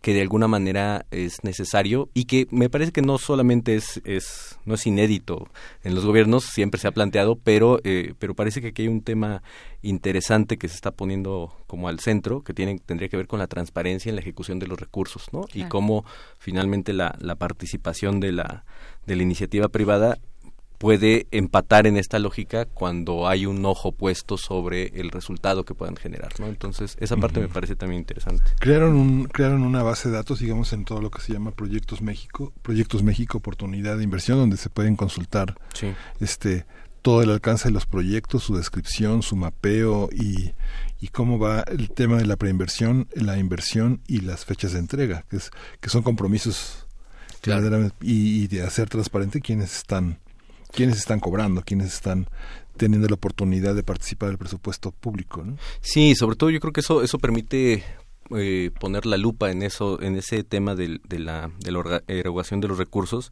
pero también permite entender cómo eh, bajo ese bajo ese esquema general que se está planteando, pues puede haber otros proyectos que puedan ser vinculantes, ¿no? Eh, siempre se ha pensado que, que, que a veces lo, lo que interesa es lo que lo que se puede ver eh, del suelo hacia arriba y no se piensa de lo que hay del suelo hacia abajo, ¿no? Entonces uno de los grandes temas con, con la situación de la infraestructura es que finalmente es lo que le da sentido a lo que se vive y a lo que se desarrolla de manera eh, familiar, de manera comunal, de manera este, urbana y rural y que de alguna manera eso empieza a darle sentido a todo un proyecto de desarrollo. Yo creo que ahí es donde también la sociedad tendría que estar poniendo atención, ¿no? En cómo poder vincular estos proyectos para poder sacar provecho y poder hacer que toda una visión de desarrollo pues también tenga eh, una condición de, de, de carácter local, ¿no? Que es ahí donde, donde se puede ver el resultado eh, inmediato, ¿no? Claro, hace un momento mencionabas eh,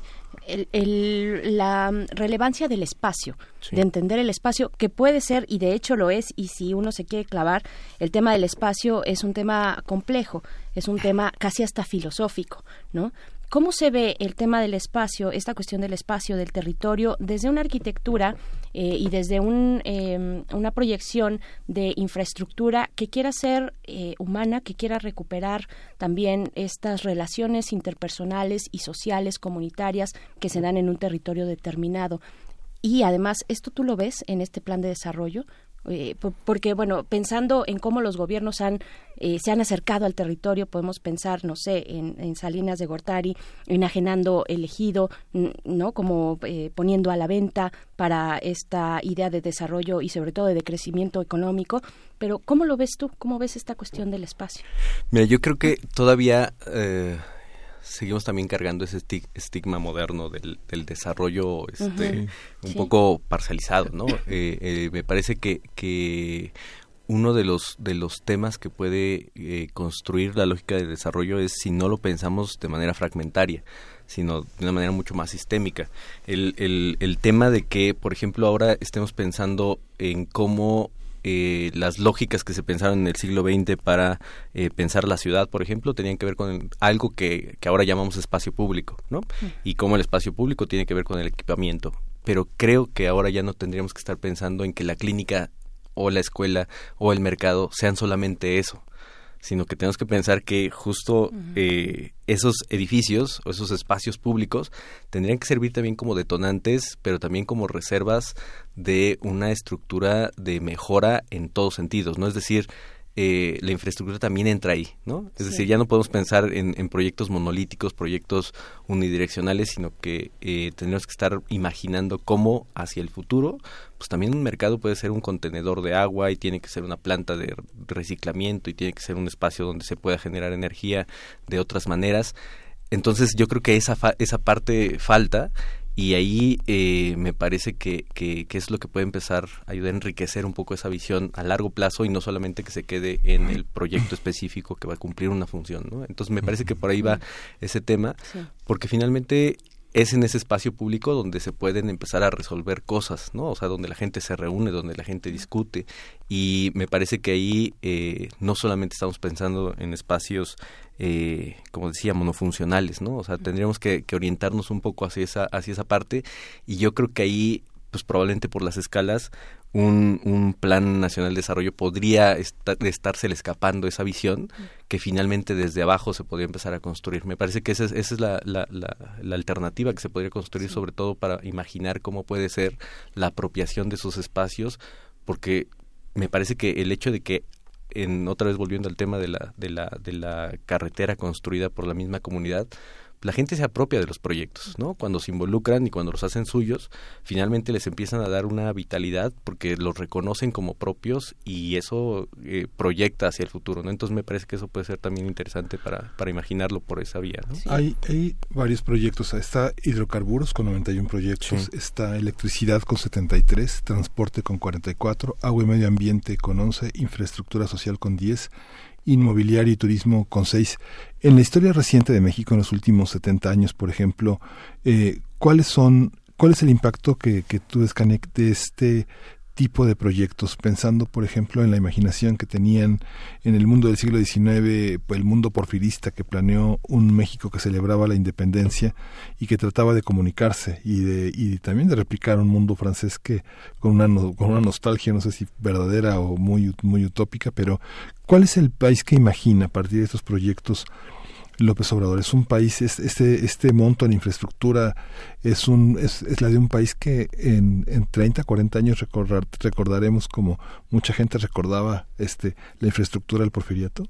Mira, yo creo que eh, eh, justo ese era el tema, el debate del, del, del 57, porque eh, me parece que ahí hay una, una situación que tiene que ver con cuáles son las prioridades de un, de un gobierno y hacia dónde se quiere proyectar. Me parece que aquí lo que estamos viendo con estas, con estas cifras es que eh, probablemente lo, lo más importante es construir esa conectividad. ¿no? O sea, de entrada parece que los proyectos de, de, de- de vialidades y transporte están teniendo la mayor, la mayor prioridad. Recordemos que le- siempre la industria de la construcción es un detonante económico. Me parece que eso eh, ahorita por lo menos a los inversionistas les está dando una sonrisa como para saber que, que finalmente esas incertidumbres artificiales o no este, se están diluyendo porque finalmente eso habla de una inversión importante. no Ya, ya comentaron ahorita estos 859 mil millones eh, que se están pensando en, en esta, en esta dirección y, eh, y parece que la, la visión ahorita es tratar de, eh,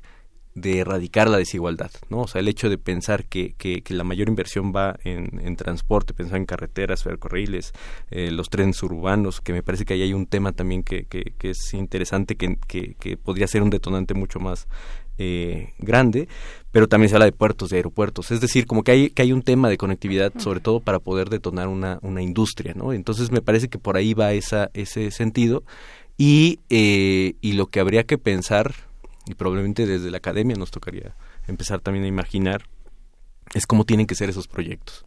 O sea, me parece que el hecho de que, de que la comunidad haya dado un paso para decir, pues nuestra carretera tiene que ser de esta manera, eh, y no pensar en el cemento, no pensar en el asfalto, no pensar en las lógicas modernas, eh, también nos obliga a los que desarrollamos esos proyectos o los que disciplinarmente se encargan de esa visión, empezar a imaginar, bueno, ¿qué implicaría pensar, por ejemplo, en proyectos de infraestructura que también cumplan con otras visiones, ¿no? Decíamos hace un momento los proyectos de equipamiento, que también puedan cumplir otra misión y que evidentemente eso ayude a representar o a explicar de otra manera esto que, que, que se ha llamado la, la cuarta transformación, ¿no? Entonces me parece que ahí hay un hay una situación eh, eh, interesante como para poder saber que no solamente le correspondería al Estado empezar a identificar eso, sino que probablemente eso abre la oportunidad para empezar a, a generar esas ideas que puedan detonar en esa imagen que finalmente pueda quedar eh, como una pauta dentro de toda esta historia del país, ¿no? Este, eh, pues esta visión del transporte, de la comunicación, de la intercomunicación, para detonar otros procesos que puedan paliar eh, la desigualdad de nuestro país, que puedan, eh, pues, dinamizar la economía más local. Pero cómo se contrapone o digamos se complementa o se empata la visión esta visión que nos estás comentando que es completamente sugerente y que es muy emocionante eh, que se pueda vertir además en las aulas universitarias, ¿no? Este, de- por parte de la docencia, de la academia, de la reflexión, ¿cómo, cómo empata con estos grandes otros proyectos, como con el Tren Maya, como con el transísmico, ¿no? Con la termo- termoeléctrica, que no tiene que ver con necesariamente con transporte, eh, pero ¿cómo, cómo, cómo lo, cómo lo leemos? ¿Cómo lo, ¿Cómo lo podemos observar desde esta lectura que tú nos, que tú nos compartes? Yo creo que esa es la imaginación que hace falta, ¿no? Sea, cuando, cuando, cuando nosotros pensamos en que va a haber un proyecto que de alguna manera eh, se está pensando que va a vulnerar toda, pues una, una condición que culturalmente, que ambientalmente está eh, siendo característica de una zona o de una región, eh, yo creo que ahí entra la capacidad de imaginación como para saber cómo podría llegar a ser, ¿no? Me parece que, que, en las lógicas eh, plenamente pragmáticas de decir, pues vamos a meter infraestructura porque es necesaria, porque eso puede eh, eh, favorecer las, las economías regionales, eh, me parece que ahí lo que hace falta es poner el acento en decir cómo, ¿no? O sea, yo creo que esa es la, esa es la labor que tenemos que hacer, decir, bueno, pues finalmente eh, la lógica de un, de un proyecto como el Tren Maya está pretendiendo hacer cosas que evidentemente van a afectar. Entonces el punto es eh, saber cómo, cómo eso puede adecuarse a las condiciones que culturalmente, que ambientalmente pueden ser mucho más adecuadas para, para un proyecto como ese.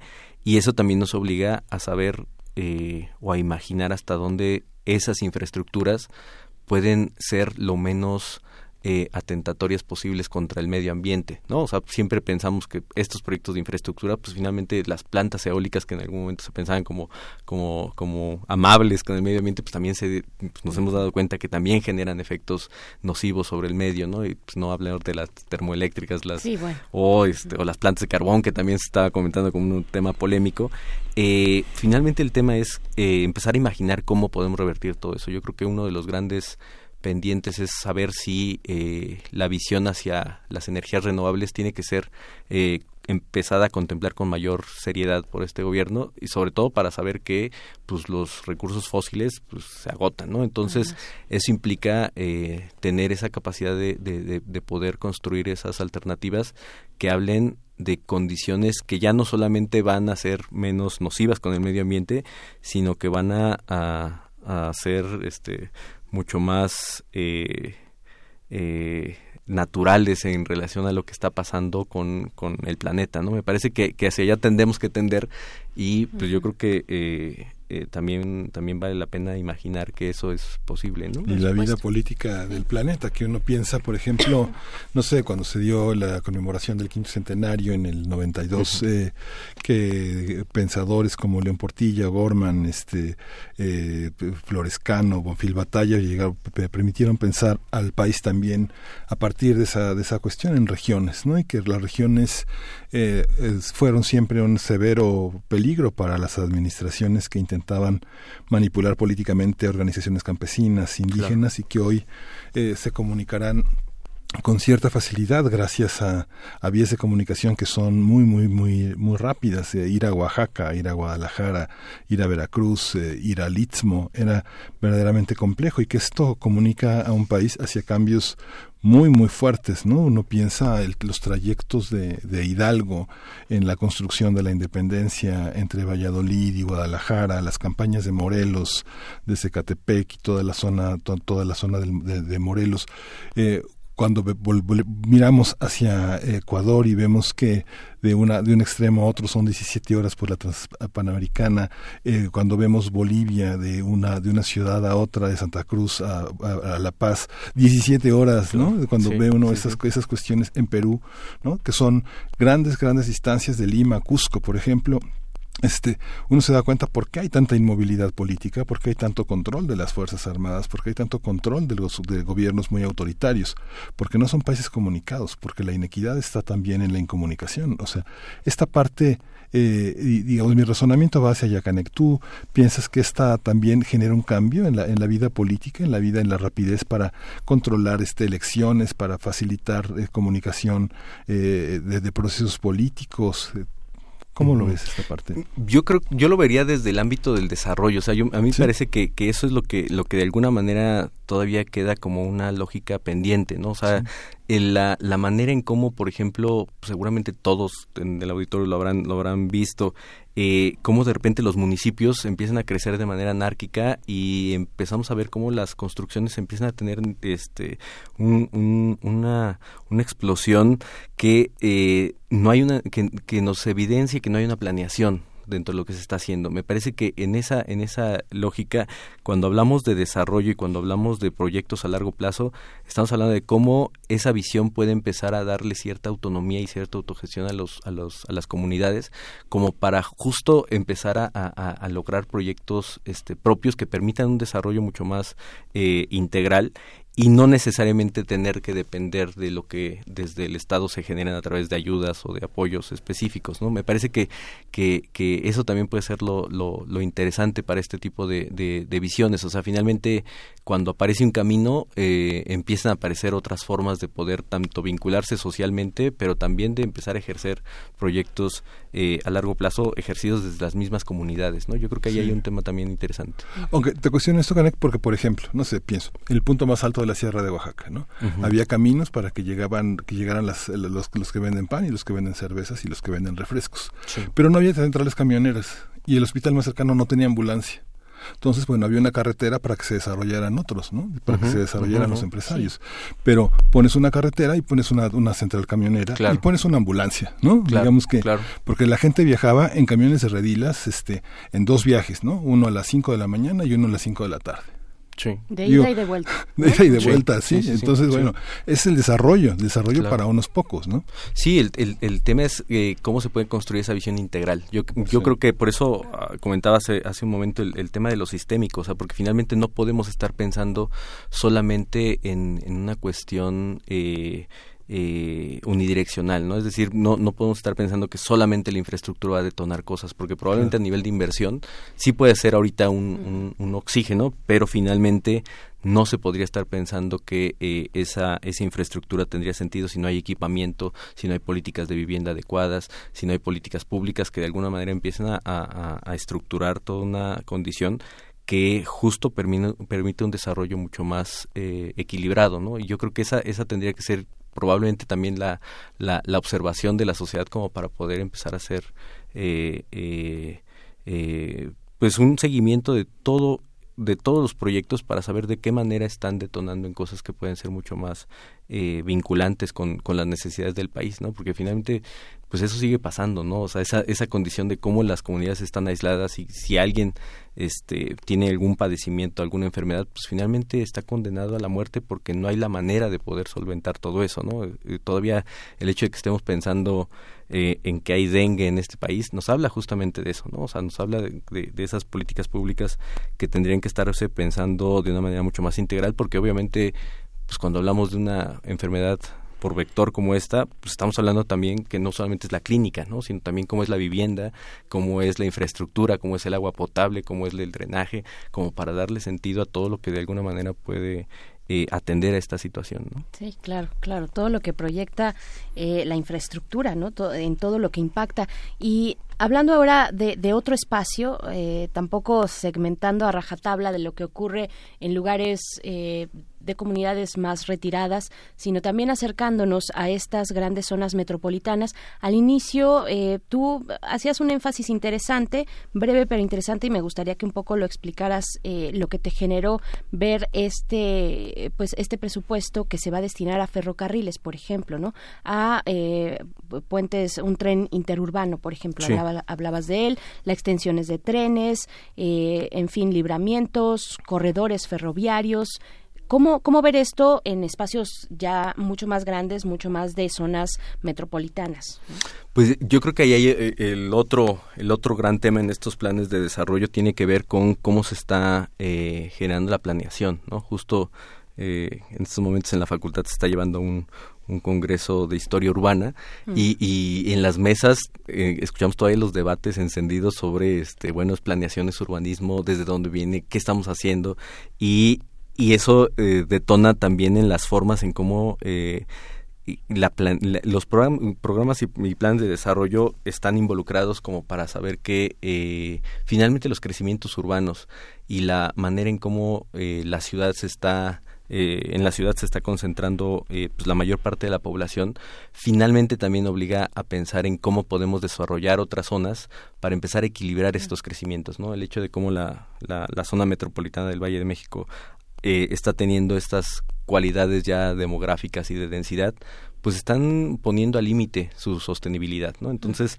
me parece que, que el hecho de que, de que se piense que, eh, por ejemplo, en las, en las vías férreas, en los trenes este, inter y suburbanos, pueda aparecer una visión que permita apoyarnos en otro tipo de transporte. Eh, me parece que ayuda tanto a la movilidad de las mismas personas como también a la, a la movilidad y al transporte de las mercancías y de los productos que finalmente también se tienen que comerciar. Entonces me parece que ahí hay, un, ahí hay una situación que, que también se tiene que eh, poner atención porque finalmente pues, en algún momento Europa nos dio la, la, la, el ejemplo ¿no? de cómo hay una gran conectividad a través de vías Ujú. férreas y ese es otro otro sistema que permite eh, comunicar y también eso eh, eh, ayuda a evitar que de repente todo se concentre en una sola en una sola zona no y me parece que aquí la centralidad se nos ha eh, dado con, con, Sí. con singular eh, eh, alegría y justo eh, pues eso obliga a pensar en qué podemos hacer por ejemplo con, con esa infraestructura ferroviaria que está que existe. Todavía podemos pasar por algunas zonas de este país y ver los durmientes que andan por ahí eh, perdidos y que se pueden recuperar. O sea finalmente eh, incluso creo que en el caso del tren Maya sí ahí hab- había ahí están los los las evidencias de que de que de que todo eso se puede recuperar porque finalmente habla de una de una infraestructura que está que bueno que existe en sus en sus en sus lógicas de planeación y que habría que detonar como para para para empezar a construir esa esa homogeneidad mucho más clara en, en, en- en el crecimiento de las comunidades ¿no? Aunque no hay, aunque no hay en los proyectos por el área de transporte, no, no están vías férreas. Sí está en el de hidrocarburos, pero es justamente este líneas que son para transportar materiales. ¿no? Sí, se habla, se habla de ferrocarriles como tal y, y trenes urbanos. Entonces, este, digo, finalmente habrá que eh, ir identificando ¿Qué en dónde, en dónde están ubicados, pero, eh, pero me parece que eso es algo que también podría estar eh, orientado a, a- a identificar qué tanto se puede hacer con eso, ¿no? Me parece que ahí hay un, una situación que no solamente estaría priorizando el, uso de los hidrocarburos como para poder hacer la, los temas de movilidad, sino también saber qué tanto hay con los con los con los trenes como una alternativa que hacia el futuro podría generar por lo menos en el país una una visión a largo plazo, ¿no? Sí, un poco para saber también eh, de qué de qué se trata todo esto un poco más puntual. Está la construcción del puente superior vehicular Tequisquiapan, Estado de México, el libramiento de Celaya, el tren interurbano México-Toluca, ¿no? el corredor ferroviario García Aeropuerto de Monterrey, el- la extensión del tren suburbano Cuautitlán-Huehuetoca, la extensión de la línea A del sistema de transporte colectivo Metro Chalco La Paz, el tren costero Baja California y finalmente el tren suburbano ramal Lechería Jaltocan Santa Lucía. Esos son al menos los que aparecen eh, Sí. como, como en este plano, que, que juegan un poco, sí, con la de, con, con el transporte de pasajeros y, y de otras cargas también, ¿no? Sí. Eje, sí. Cuando, cuando eh, Canek, por acá nos preguntan, bueno, ¿cómo nos podemos acercar un poco más? Eh, ¿Cómo podemos eh, acceder? Bueno, yo creo que el, el plan, el plan de infraestructura, pues está ahí, lo podemos poner en nuestras redes sociales, el resumen y demás. Pero yo creo que lo interesante sería preguntar eh, a una persona como tú, a un especialista como tú, ¿cómo se acerca a la lectura? ¿Cómo, cómo, cómo cuando pones en tus manos o en tu, eh, tu tablet o en tu teléfono este plan, cómo lo lees? ¿Qué es lo que, lo que estarías buscando en un proyecto como este? ¿Qué es lo que los ciudadanos tenemos que estar observando? Eh, ¿Dónde poner la atención? ¿Cómo, cómo lo estás revisando tú?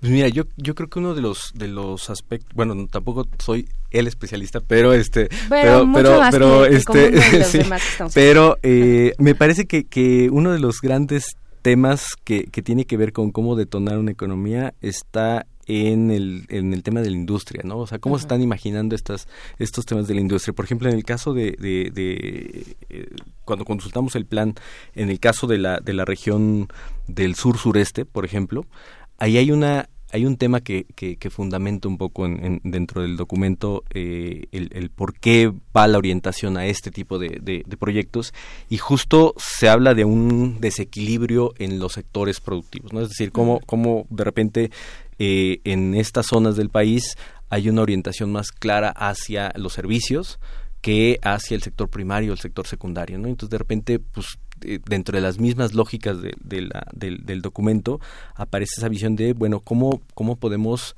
equilibrar esta, esta lógica solamente, o no solamente para, para, para orientarla hacia los servicios, sino también al ámbito productivo y pensar que zonas como el sureste pues tienen una capacidad productiva interesante y que finalmente con un plan como estos se podría empezar a detonar por la conectividad, por el transporte, por los mecanismos de, de, identificación de desarrollo que pueden ser eh, eh, un impacto importante a nivel local. Me parece que, que, cuando se entiende que hay una hay una justificación por detrás de esto, podríamos empezar a, a, mm. ese puede ser el punto de partida como para saber cuál es el, la motivación, ¿no? Porque finalmente hemos visto que hay muchos proyectos que aparecen solamente como la prioridad eh, por algún gusto personal o por alguna situación muy muy muy específica de los gobernantes para llevarle agua al rancho del compadre exacto exacto.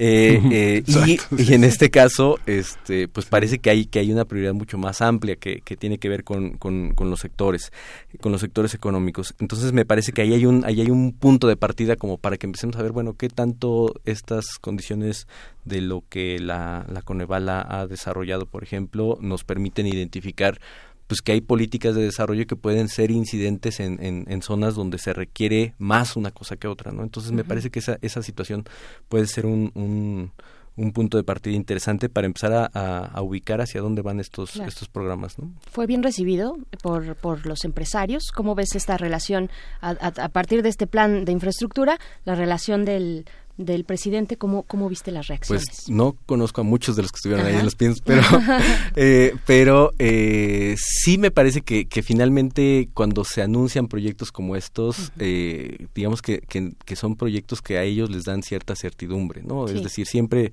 aparece a manera de, de, de, esta visión la lógica de cómo... Eh, ellos requieren certidumbre para poder invertir, ¿no? O sea, como si no hubiera una necesidad mayor para poder saber que se tiene que invertir, pero, eh, pero finalmente pues se requiere porque ellos están para, para ganar. Entonces, dentro de esta, dentro de esta lógica de lo que se anunció, me parece que siempre un proyecto de infraestructura eh, favorece la, la, inversión y favorece que las, las grandes industrias pues, inmobiliarias de la construcción y demás, eh, los bancos, por ejemplo, ahí están también emocionados diciendo cuánto iban a, a, ya poner en las carteras listos como para que se pudieran ocupar. Entonces me parece que, que siempre un proyecto o proyectos como estos, donde se anuncian ya incluso de manera específica eh, eh, para los inversionistas, pues sí les da les da esa esa certidumbre que se desea y finalmente eso pues es una es una buena voy a sonar como economista, pero es una buena señal para los mercados. Entonces, la frase eh, típica del economista. Sí, pero lo, lo que también es interesante es que eh, cuando se habla también de obra pública, uno de los grandes temas es los concursos de obra pública. Yo creo que es el otro gran tema que finalmente también puede complementar esa idea de transparencia que se está generando. Siempre por ejemplo, desde la, desde la arquitectura siempre se ha pugnado por, por favorecer los concursos de obra pública, los concursos, porque eso de alguna manera democratiza y abre la discusión y genera una participación mucho más amplia de los que toman las decisiones de qué proyecto y quién lo ejecuta. ¿no? Entonces me parece que también ahí hay otra beta que va a ser interesante explorar porque finalmente eh, eh, los concursos abren una oportunidad de, de, visión, de contraste y sobre todo también de participación de otros sectores que no son este, necesariamente los que los que toman la decisión, ¿no? Sí, y es que es muy curioso porque cuando uno como periodista o, como amigo tiene oportunidad de hablar con algunos empresarios mexicanos, prácticamente de nueve, de diez, nueve no tienen confianza en que sin moche no va. O sea, personas que, este, que se dedican a trabajar honradamente, digamos, sol a sol, que son fuentes de empleo, no creen que haya licitaciones que no estén amañadas. O sea, no lo creen. No es posible. Siempre traen un colchón de dinero para, para, para salpicar, para, para, y para, para tener la garantía de que la licitación va a favor de ellos. Aceitar. Yo creo que esa, yo creo que es una gran oportunidad también para probar el mecanismo esta, esta, esta lucha contra la corrupción, que justamente todo va a estar a concurso, va a estar licitado y que están los las empresas que son que son participantes de esto, ¿no? Sí, sí, yo creo que ese es uno de los, bueno, probablemente ese es el, el gran pivote que le pueda dar otro otro sentido y no tanto la o no solamente la certidumbre a quienes participan, sino también la certidumbre de quienes son depositarios de esos proyectos para saber qué se va a hacer, ¿no? O sea, para saber que se va a concluir un proyecto, ¿no? Entonces me parece que eso también eh, pues abre también otro otro otro otro ámbito de esperanza para saber que finalmente cuando hablemos de este tipo de concursos sepamos que pues, los que se, los que participan tengan la, la certeza de que, de que finalmente va a haber una objetividad en la toma de decisiones como para saber qué es lo que puede favorecer más, ¿no? O sea, finalmente hemos tenido experiencias muy dolorosas donde este finalmente por una mala ejecución por la corrupción pues finalmente tenemos desgracias que, que van en pérdidas de vidas humanas ¿no? entonces me parece que eso pues de alguna manera tendría que ser como también el acento en cómo en cómo se van a, a desarrollar todos estos proyectos Claro, y, y también, bueno, además del sector empresarial, pues debe ser emocionante y generar una expectativa importante cuando se presenta un plan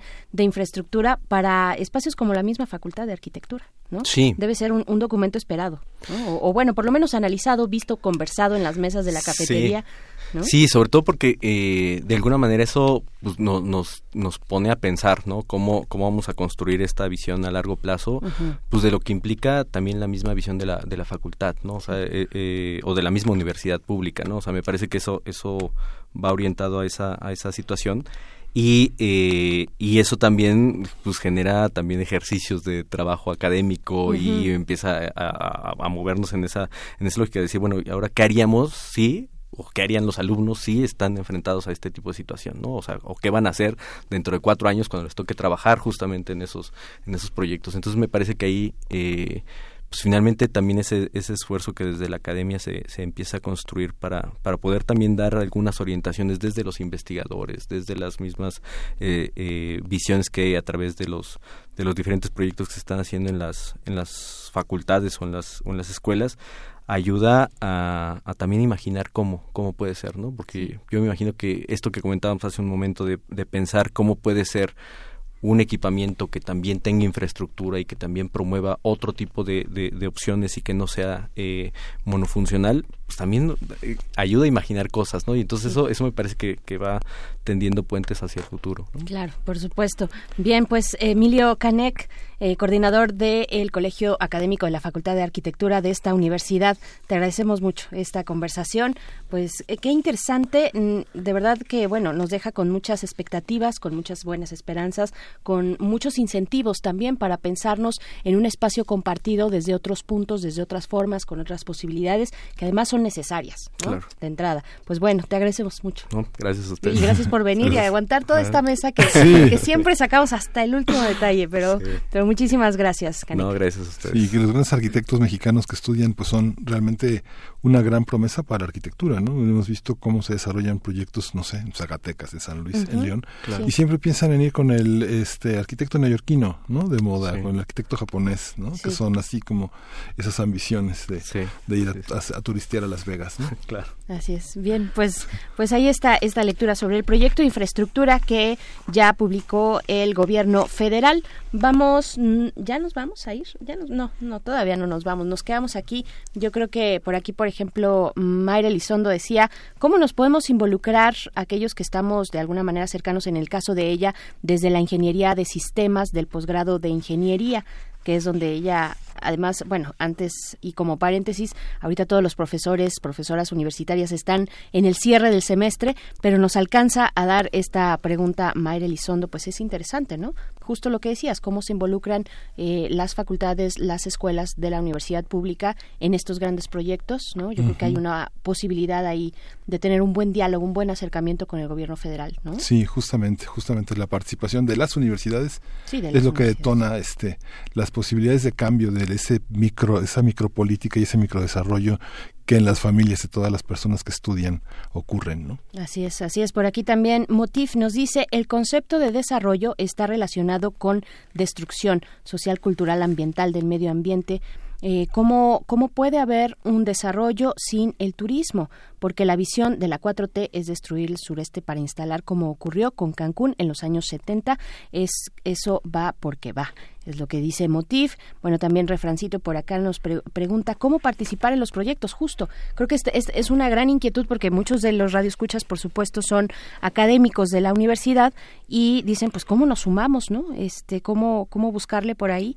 Eh, dice no en el sentido de buscar trabajo en ellos, sino en incidir en la planeación y en el análisis, por ejemplo, los tipos los tipos de eh, el Tren Maya y Fonatur eh, pues no no aceptan el debate y ningún diálogo, ¿no? Que también es otra Ya cuestión. le preguntaremos a Canek cómo, cómo funcionan las grandes convocatorias de grupos eh, artísticos, intelectuales, académicos que no tienen dinero para comprar la- el pase a las convocatorias, que solo lo pueden hacer las grandes empresas. Digamos, hay un grupo que se asocia, tiene un proyecto social interesante, pero no puede pagar la licitación, ¿no? Es, es algo que, que queda, que queda que pendiente. queda ahí para que queda pendiente para la reflexión.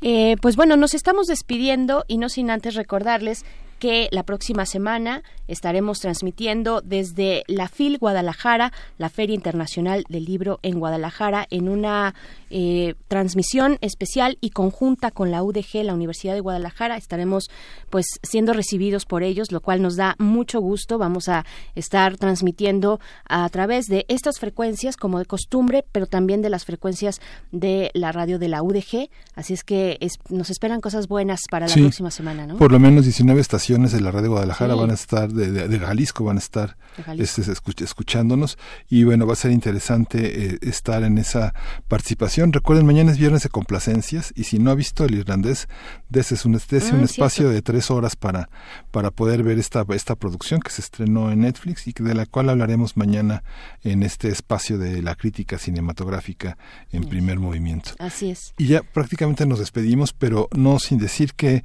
nuestra compañera Vania Nuche continúa eh, trabajando como todos los días en las redes sociales, pero ahora eh, en su programa Calme Cali es la segunda parte de la conversación con Sócrates Vázquez. Él es periodista, activista por los derechos de comunicación de los indígenas y cofundador de la radio comunitaria Gembog. Eh, vamos, vamos, seguimos con ellos. No, no- no vámonos se vaya de Radio UNAM. No se vaya, quédese aquí en la frecuencia del 96.1 de FM. Nos vamos a despedir con música. Manden sus complacencias musicales porque mañana ya es viernes. Mañana por fin es viernes. Y nos vamos con Lord Briard con esto que se llama Ideal. Esto fue primer movimiento. El mundo desde la universidad.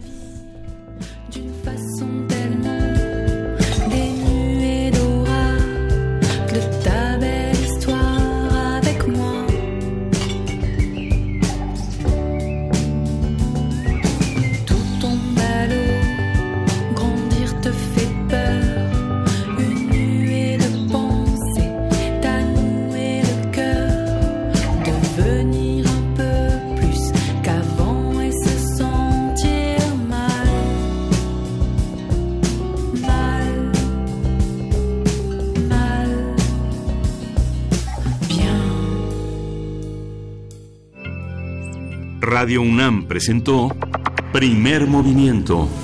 El mundo desde la universidad.